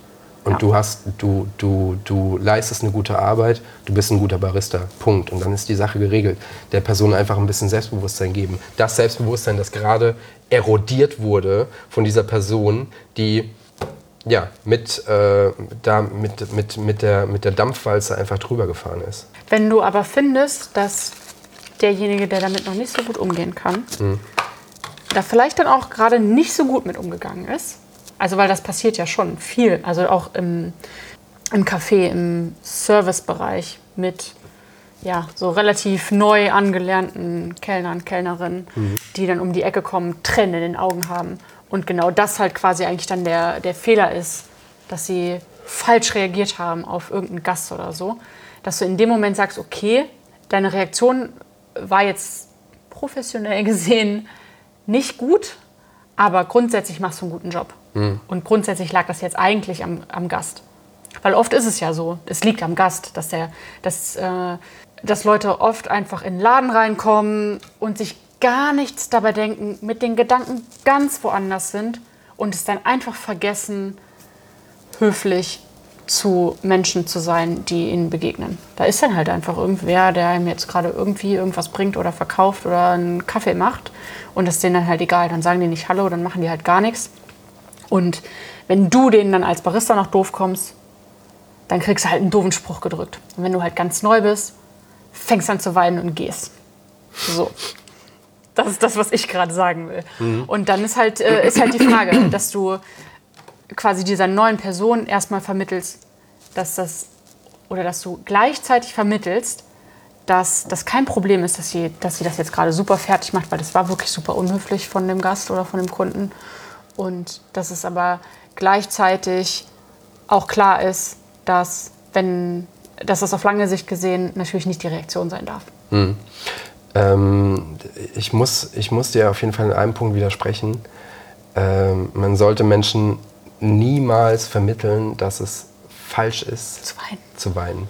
Weil das ist eben, da, wenn's, wenn Leute anfangen zu weinen, dann ist alles zu spät. Das ist einfach eine Gefühlsregung, die bricht aus dir heraus. Und ähm, das ist das Echteste, was jemand zeigen kann. Und, dann, und spätestens dann weißt du ja, das hat den Menschen so hart getroffen, dass er sich selbst nicht mehr unter Kontrolle hat. Und dem Menschen zu sagen, hey, du musst dich unter Kontrolle halten, du musst, ähm, du musst hart bleiben, das ist halt falsch. Weil äh, wenn er es nicht nach außen trägt, dann, Nee, so eine Person ziehst du ja dann auch raus und gibst der Person quasi einem, also klar, ich meine, meine das- nur, die wir ja- Reaktion weinen ähm, sollte man ja. nicht als, als falsch, ähm, nicht in diese Schublade stecken. Klar ist es falsch, äh, oder, oder wirkt es unprofessionell, wenn du irgendwie im Service bist und plötzlich anfängst zu heulen. Ne? Aber ähm, per se ist es nichts, was äh, falsch ist. Klar sollte nee, man ich glaube, unter. ähm, ich, glaub, ich habe auch echt ein blödes Beispiel jetzt dafür genommen. aber wir sind uns trotzdem einig. Ja. Bin also ich ich glaube, du weißt, sicher. ja, ja, du weißt auch, dass, Ja. ich unterstütze Weinen. nee. Team Wein. Team Wein? Team Wein? Team Bier. Sollen wir Wein besorgen? Nee. Ähm, ja, das war jetzt ein äh, doofes Beispiel, aber es geht halt einfach quasi darum, dass wenn jemand sich wirklich einem, äh, einem Gast gegenüber falsch verhält, dafür irgendwie eine doofe Retourkutsche bekommt, dass man da irgendwie natürlich auch irgendwie spiegelt, dass, dass es nicht okay ist. Absolut. Das ist einfach indiskutabel. Man muss, man muss immer mit Respekt und Wertschätzung auf Menschen zugehen. Egal, auch wenn du bei Rewe an der Kasse bist. Und äh, Boah, das ist bestimmt auch super anstrengend. ich war, ich habe mal Ausschank gemacht bei Rewe für, Chamon. Und äh, hier in Köln, in Weiden. Und äh, stand da den ganzen Tag mit, unserem, mit unserer Kaffeemaschine, mit der Linear Mini und habe äh, Ah. Kaffee verschenkt. Und ähm, nach ein paar Stunden bin ich wirklich zu den Rewe-Leuten hin und habe gesagt, ey, ich, ich habe schon damit zu kämpfen, wie Leute manchmal äh, auf uns zugehen an der Bar, ähm, wie die reinkommen und äh, einfach ihre, ihre ganze Kinderstube vergessen und ähm, auf mit, einer, mit einer Respektlosigkeit auf uns zugehen, die, ähm, die ich einfach indiskutabel finde. Aber was ihr hier mitmacht, mit diesen Leuten hier, das ist absolut unterste Schublade. Wie die Leute euch hier behandeln, das ist katastrophal. Und ähm, das ist, ja, da können wir jetzt noch Stunden drüber reden. Das ist ein Problem, das ähm, erstmal akut natürlich wir beide hier nicht lösen können.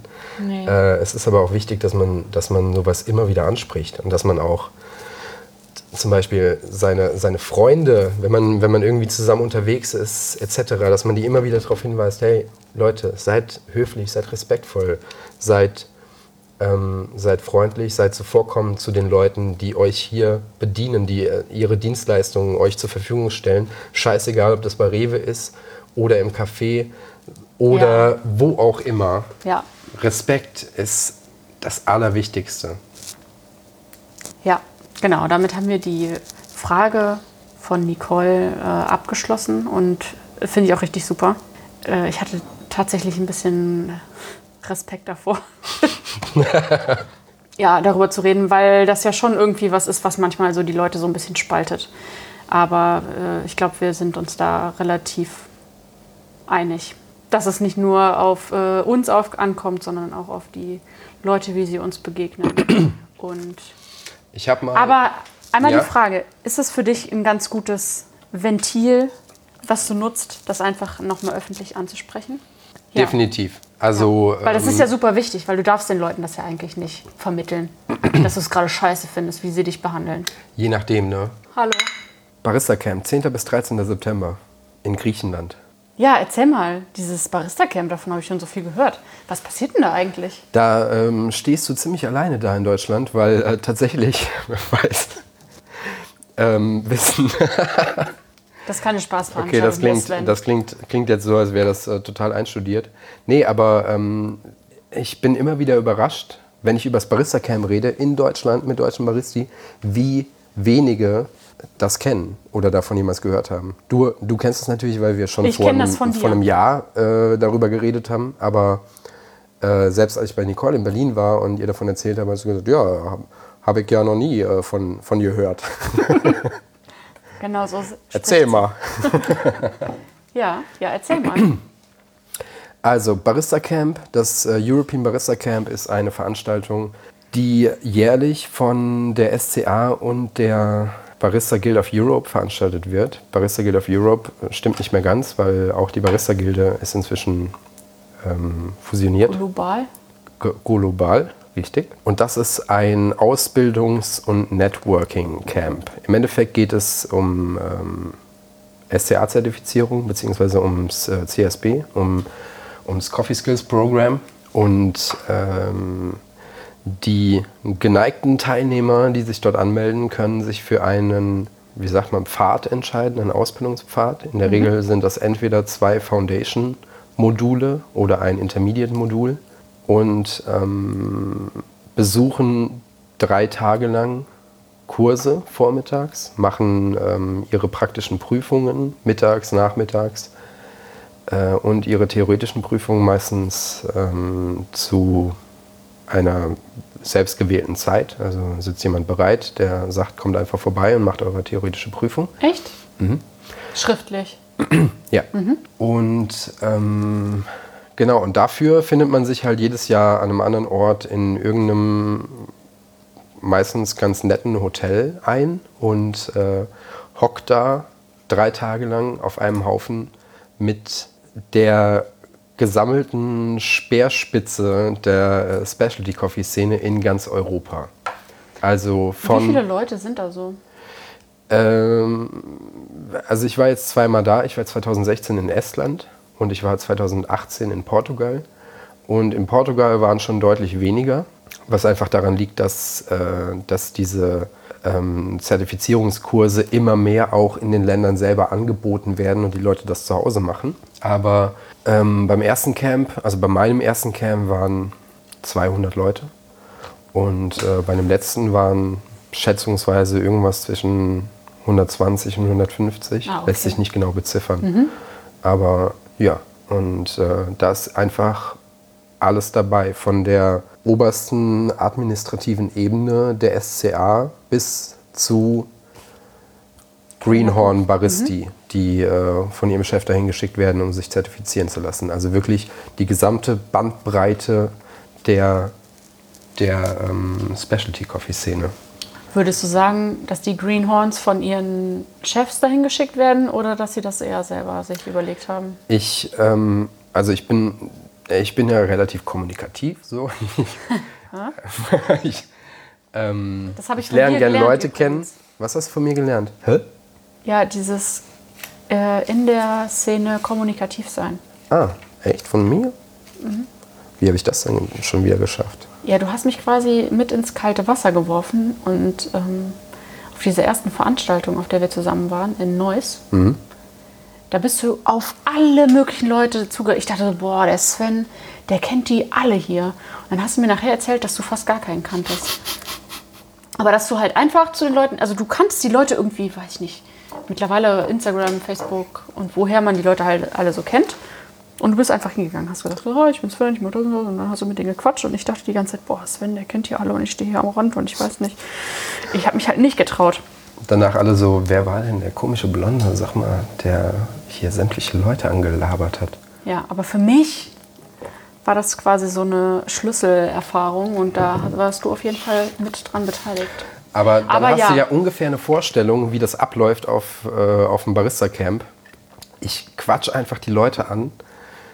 Naja, also ähm, ist nicht ganz so. Im Endeffekt ergibt sich das ganz automatisch, weil das Besondere am Barista-Camp, und das ist halt eine Sache, die ist ähm, komplett einzigartig. Du hast, also alle Leute in der Kaffeeszene schwärmen immer davon, von, davon, wenn sie auf Meisterschaften oder gewissen anderen Events einfach alle auf einem Haufen sind und man sich sieht und das ist wie eine Familie und äh, man, man kommt einfach zusammen und verbringt ein paar gute Tage, Und alle zwei haben bis halt vier. auch Bock drauf, die Leute alle zu sehen und kennenzulernen und zu treffen und sich Und das, auszutauschen. das Geile ist am Barista Camp, du gehst abends nicht nach Hause oder ins Hotel, Mhm. sondern du bist an einem und demselben Ort, vier Tage lang.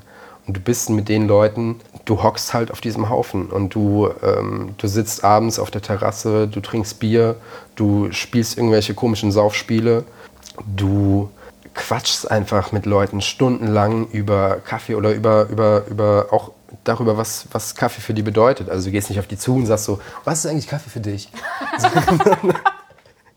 Kann man auch mal machen. Sondern in der Regel kommt man auf das Thema so, weil man ist ja im Barista-Camp.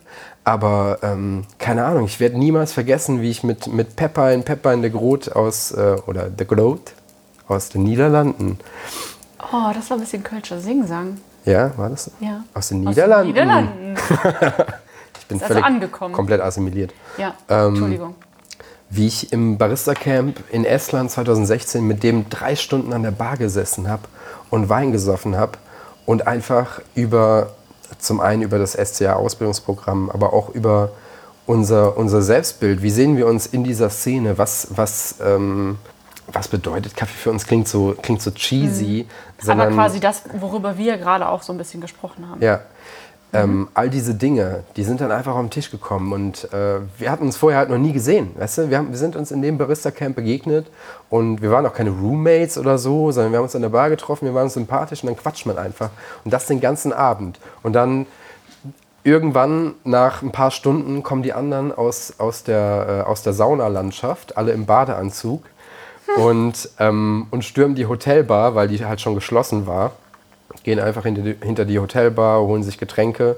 Da ist natürlich die Security gekommen, aber so, so, so läuft das dann halt, so, weil, weil man einfach, es ist ein bisschen Urlaub, es ist aber auch einfach auch so ein bisschen Ankommen. Also gerade dieses Barista Camp 2016 äh, war so unglaublich wichtig für meine ähm, Entwicklung als Barista oder um als, als Erdung oder auch um zu sehen, wo stehe ich eigentlich?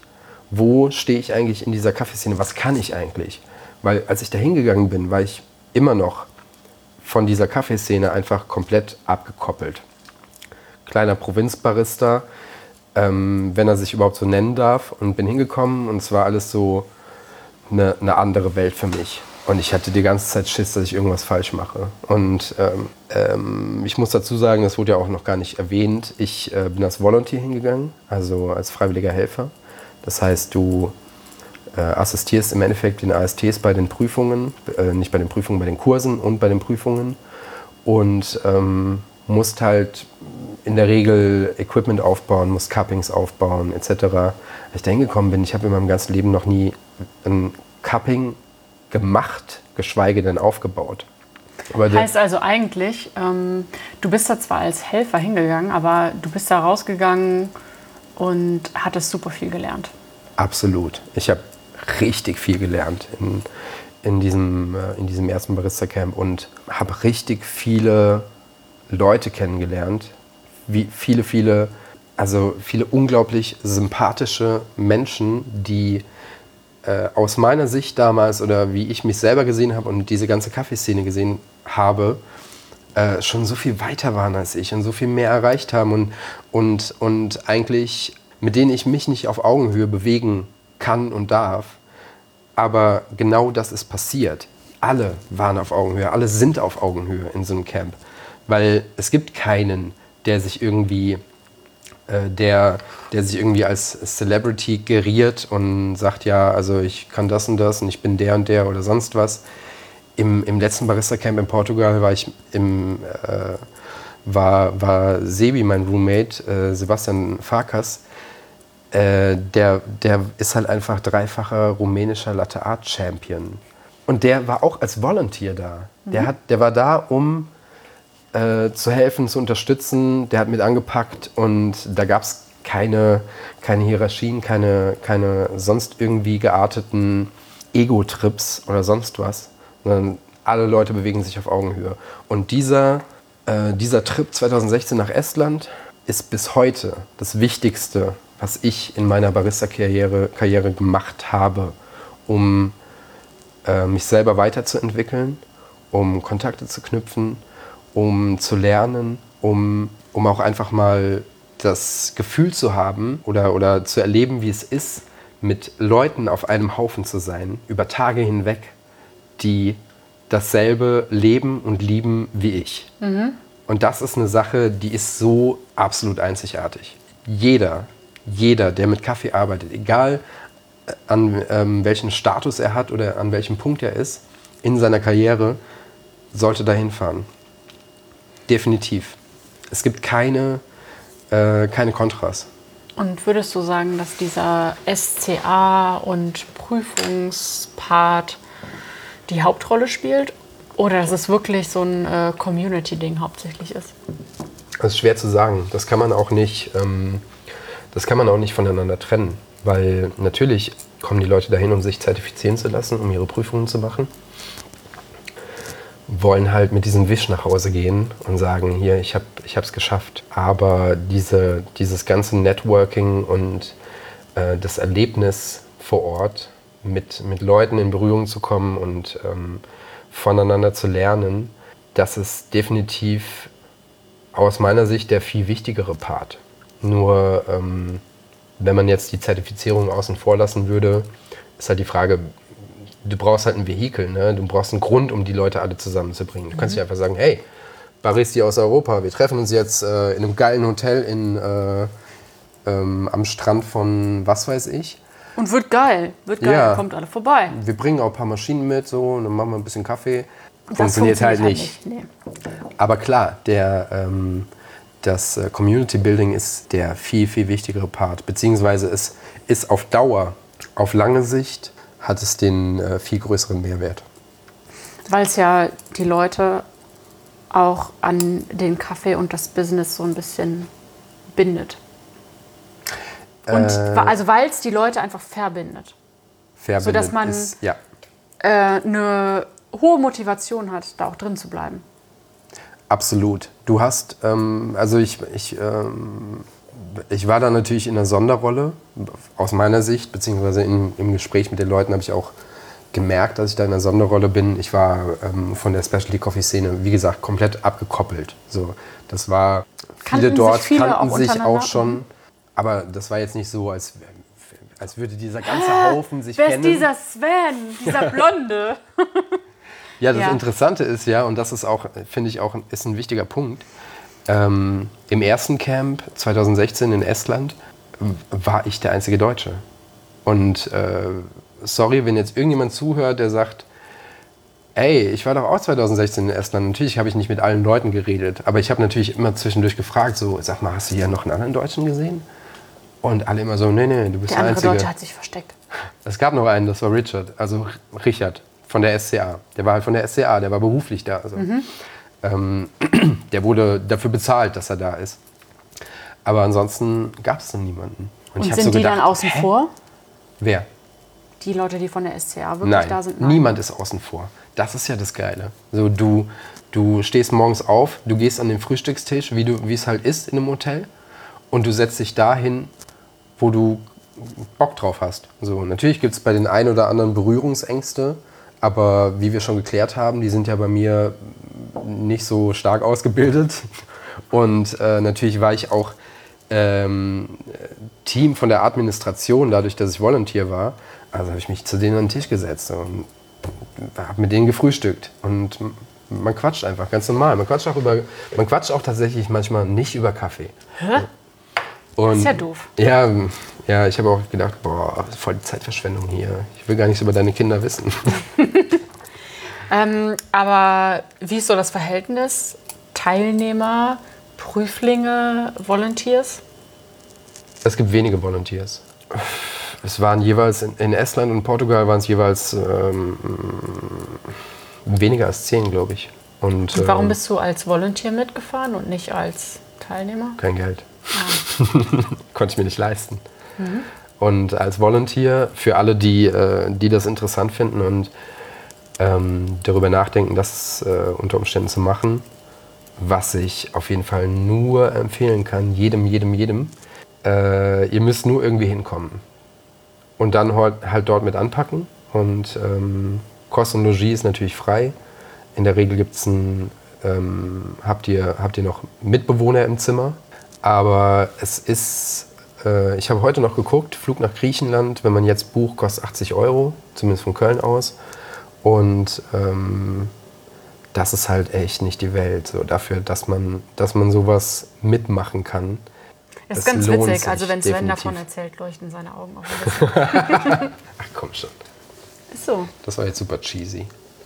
Ähm, aber auch im letzten Camp in Portugal ähm, von, ja, wie gesagt, schätzungsweise 120 bis 150 Leuten waren drei Deutsche dabei, vielleicht.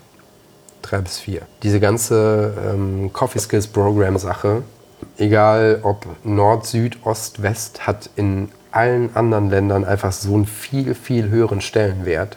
Und ähm, ich finde, das ist was absolut Positives, weil, naja, wir, wir, ähm, im Endeffekt kommt man wieder auf den Punkt zurück, ähm, ab wann oder in welcher Form kann sich ein Barista qualifizieren. Und die SCA hat im Endeffekt, ähm, ist ein streitbarer Verein, keine Frage, und äh, man, kann, man kann über viele Dinge diskutieren.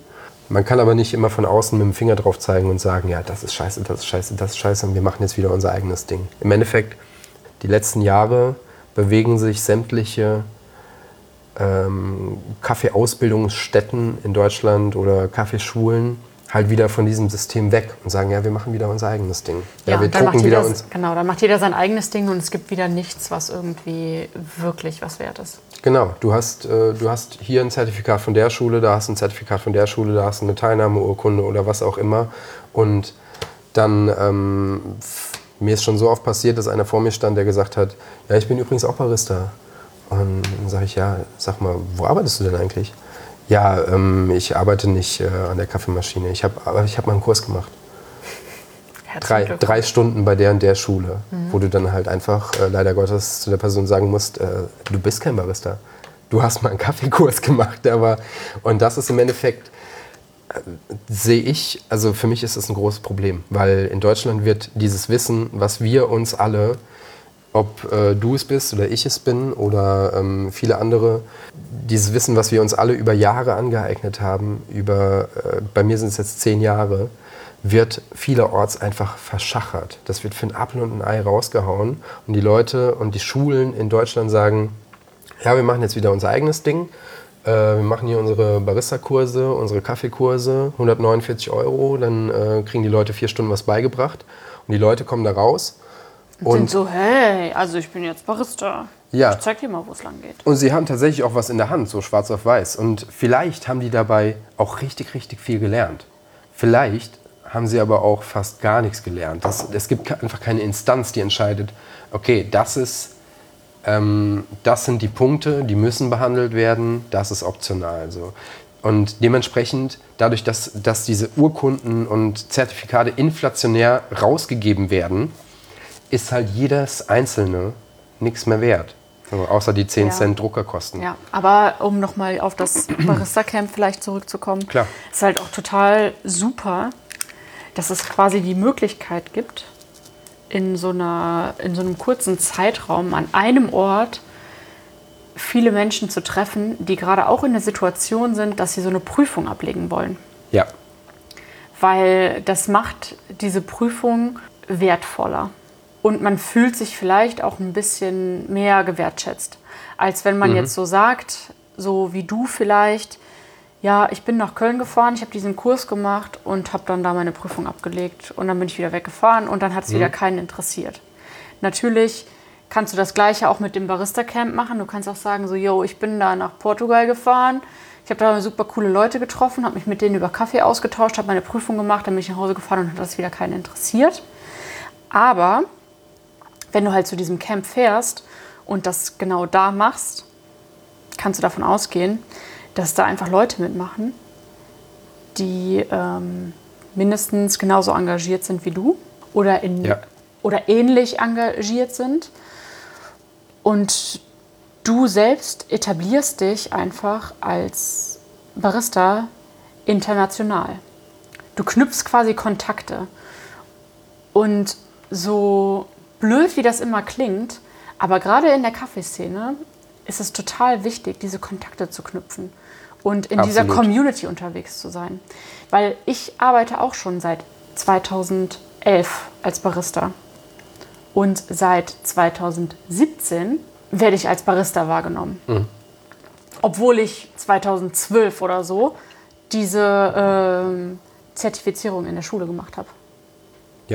Ne? Also wirklich erst seitdem ich wirklich in dieser Kaffeewelt unterwegs bin und mich vernetze und mich mit Leuten zusammentue, die die gleichen Interessen haben wie ich, seitdem nehme ich mich auch selbst erst als Coffee Professional wahr. Und genau das passiert, glaube ich, bei so einem Barista-Camp. Absolut. Das ist das, was ich gemeint habe. Des, genau deswegen ist auch dieses ähm, Barista-Camp 2016 für mich immer noch der, das wichtigste Erlebnis in meiner Karriere, in meiner Barista-Karriere.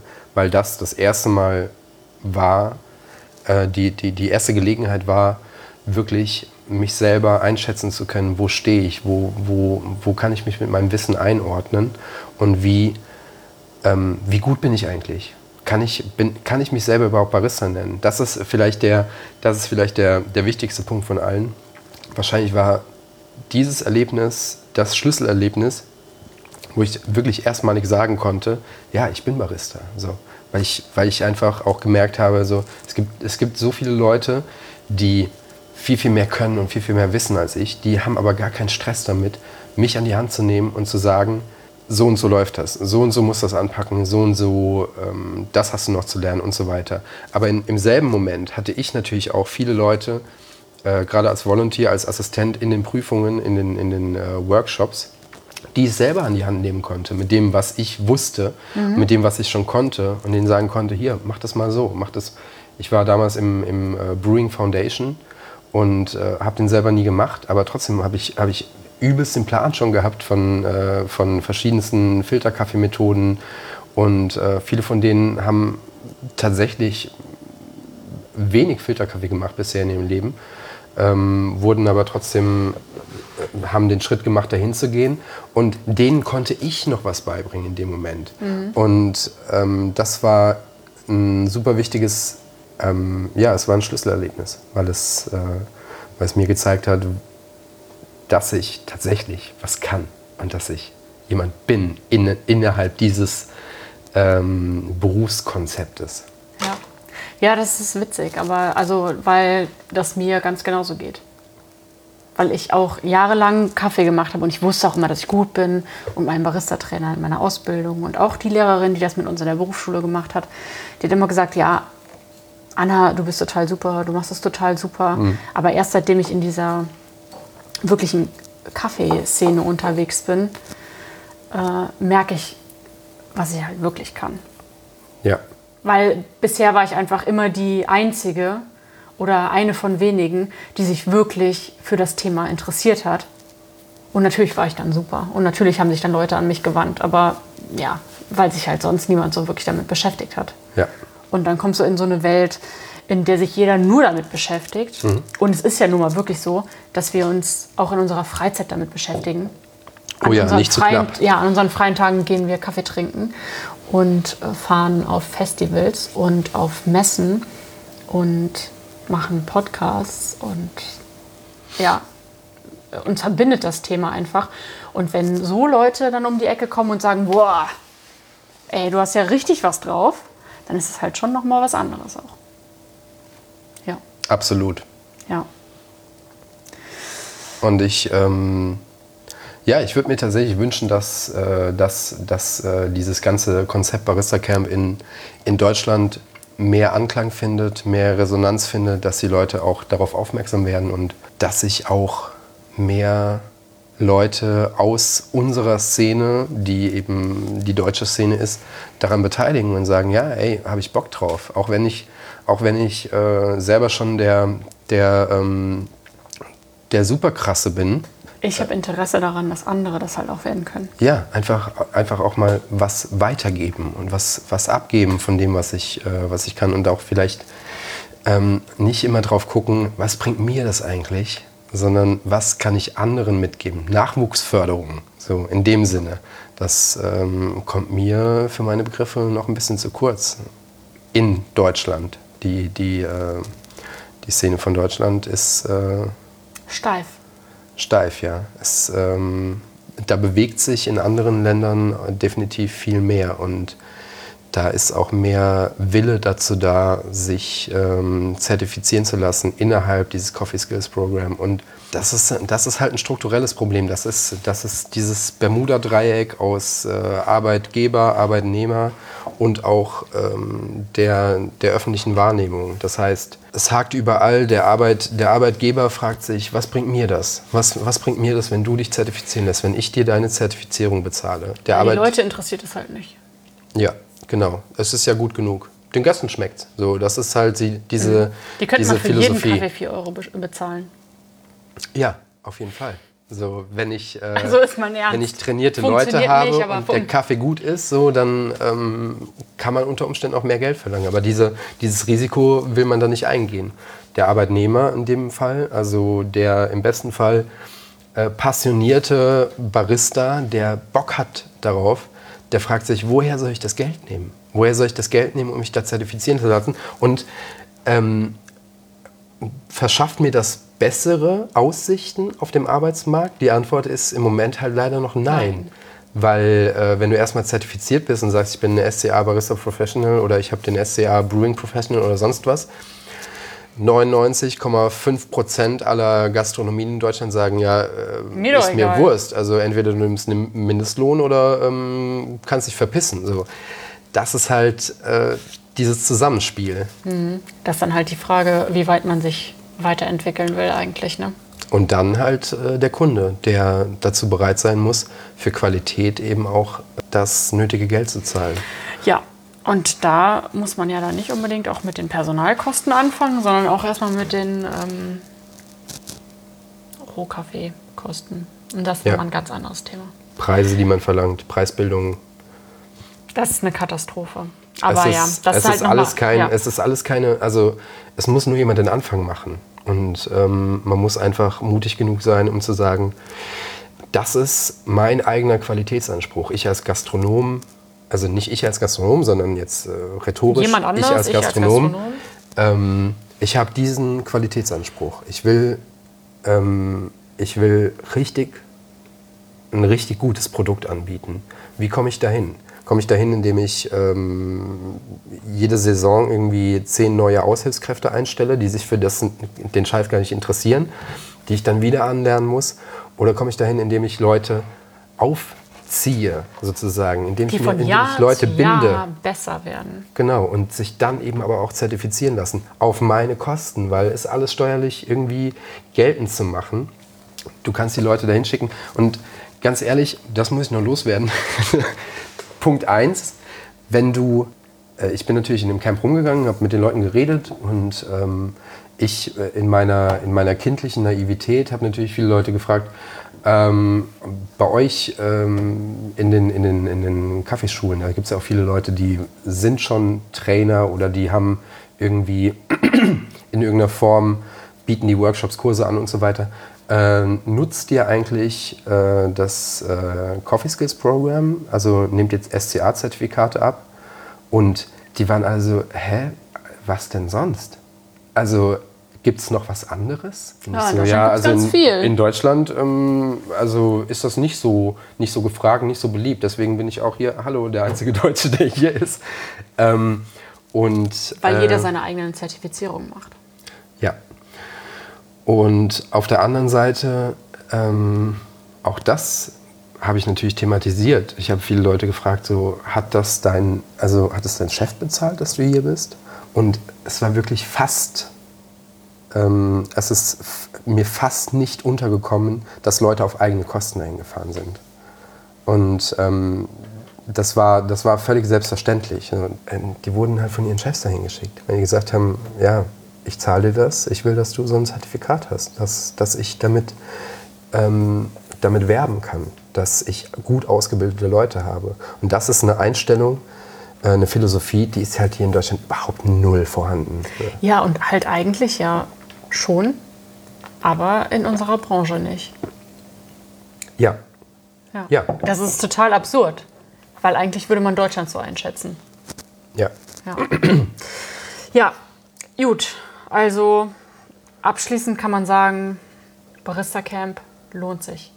Absolut. Guckt euch das mal an. Nur, nur gerade ein paar Eckdaten. Äh, 10. bis 13. September in Griechenland ist, ähm, ist das nächste Barista Camp. Äh, die Bewerbung für, zum Volunteering ist meines Wissens nach noch nicht offen. Ähm, Wenn es da Interesse gibt, dann äh, kann man mir gerne Bescheid geben. Dann ähm, schicke ich das raus, sobald es offen ist.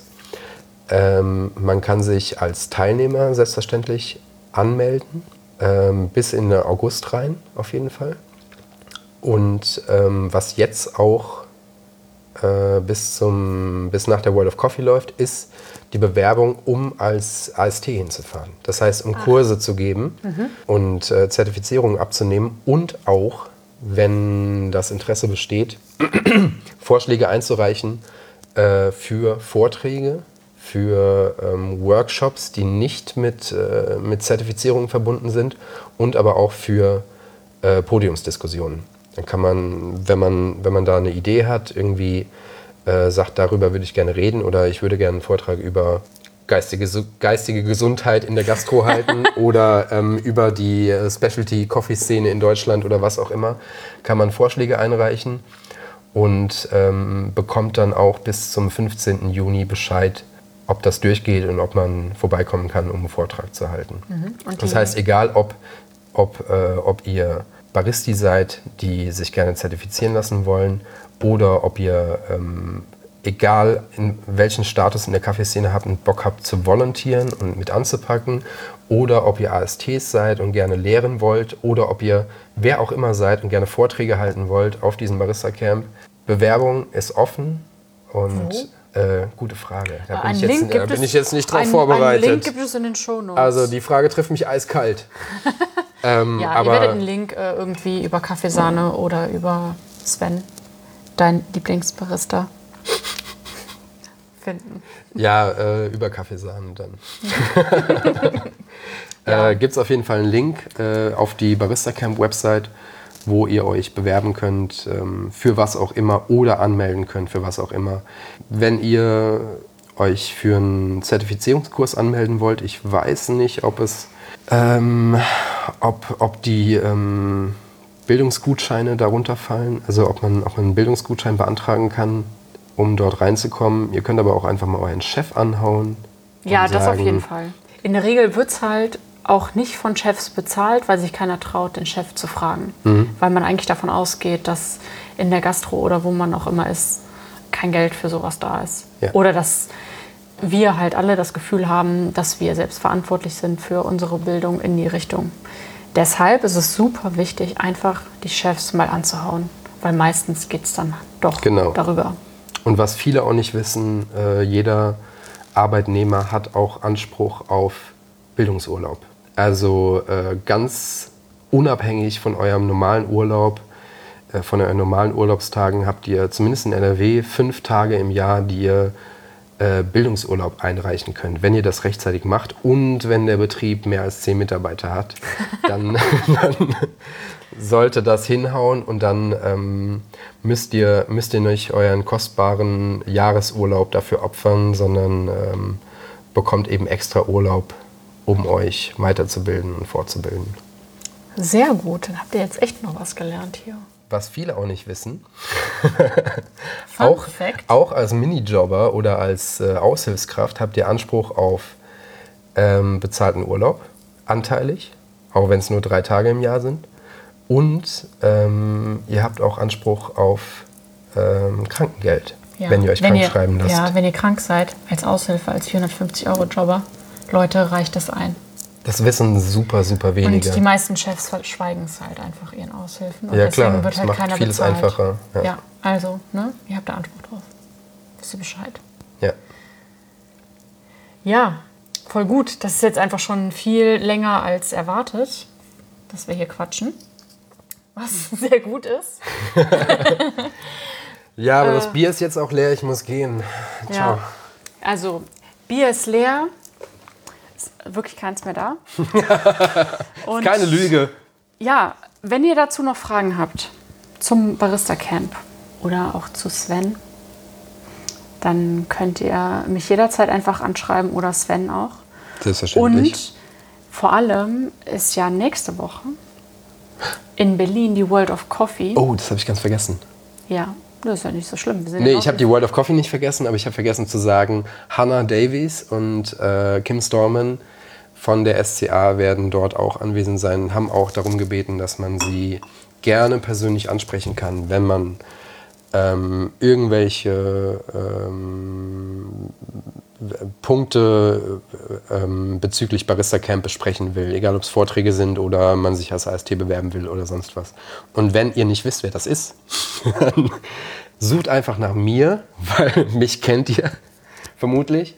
Und äh, dann zeige ich einfach mit dem Finger auf ähm, irgendjemanden und äh, sage, das, das ist sie.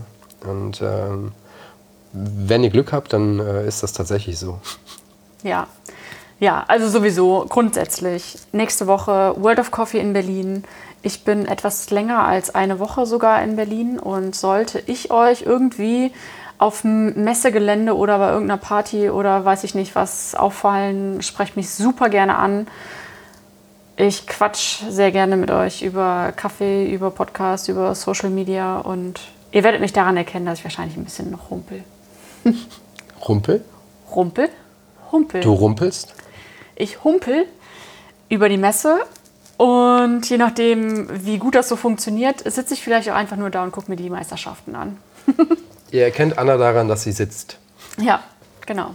und vermutlich irgendwas mit Katzen anhat. Vielleicht. Oder bunte Söckchen, auf denen ähm, Möpse drauf abgebildet sind. Es gibt sehr, sehr viele Erkennungszeichen. Ich zeige einfach mit dem Finger auf sie. Ja. Ja, äh, ich würde sagen, das war der Kaffeesahne-Podcast für diese Woche. Sven, ich kann mir sehr gut vorstellen, dass wir uns nochmal unterhalten. Und glaube auch. ich würde dir jetzt einfach die letzten 1, 2, 3, 4 Minuten, je nachdem, wie viel du noch sagen möchtest, Oh, für äh, deine Abmoderation. für meine Abmoderation. Ja, also du kannst gerne erzählen, wo man dich findet, wie man dich kontaktieren kann und alles das, was du sonst noch gerne rausgeben würdest. An meine heißgeliebte Kaffeesahne-Community. Hallo Kaffeesahne-Community. ähm, ja, natürlich findet ihr mich äh, Montag bis Freitag und manchmal auch Samstag bei äh, Chamon, in der Chamon Kaffeerösterei in Köln-Ehrenfeld. Ist ein schönes Fleckchen, da kann man auch äh, sich gut rumtreiben, bisschen feiern gehen und ähm, ja, den einen oder anderen äh, Kaffee auch trinken, auch äh, woanders, wo unser Kaffee vertreten ist. Gerne aber auch äh, in den ja, eins, zwei anderen Kölner Röstereien, die noch was taugen.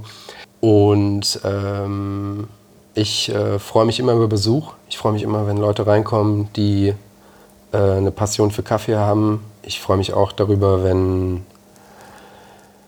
äh, wenn man ein bisschen fachsimpeln kann, wenn man einen schönen Kaffee zusammen trinken kann. Und ähm, ansonsten findet, mir, findet ihr mich natürlich auch äh, nächste Woche auf der World of Coffee. Äh, sowohl Freitag als auch Samstag äh, bei Five Elephant. Freitag bei Scott Rayo in der Masterclass. Vielleicht äh, gibt es ja den einen oder anderen, der da auch dabei ist. Und Samstag ähm, bitte ich natürlich um mentale Unterstützung und richtig äh, eskalatorisches Anfeuern bei der Aeropress-Meisterschaft, bei der ich dabei bin. Leider ist der Kaffee heute nicht mehr gekommen. Äh, sonst hätten wir den jetzt getrunken. Deswegen mussten wir auf Bier umsteigen. Und ähm, ja, ziemlich sicher. Also ich bin zwar, bin zwar noch nicht äh, auf der Liste, ähm, werden wir uns im September im Barista Camp in Griechenland wiedersehen. Schön, ne? Ganz, ganz vielen lieben Dank, Sven. Gern geschehen. Ciao.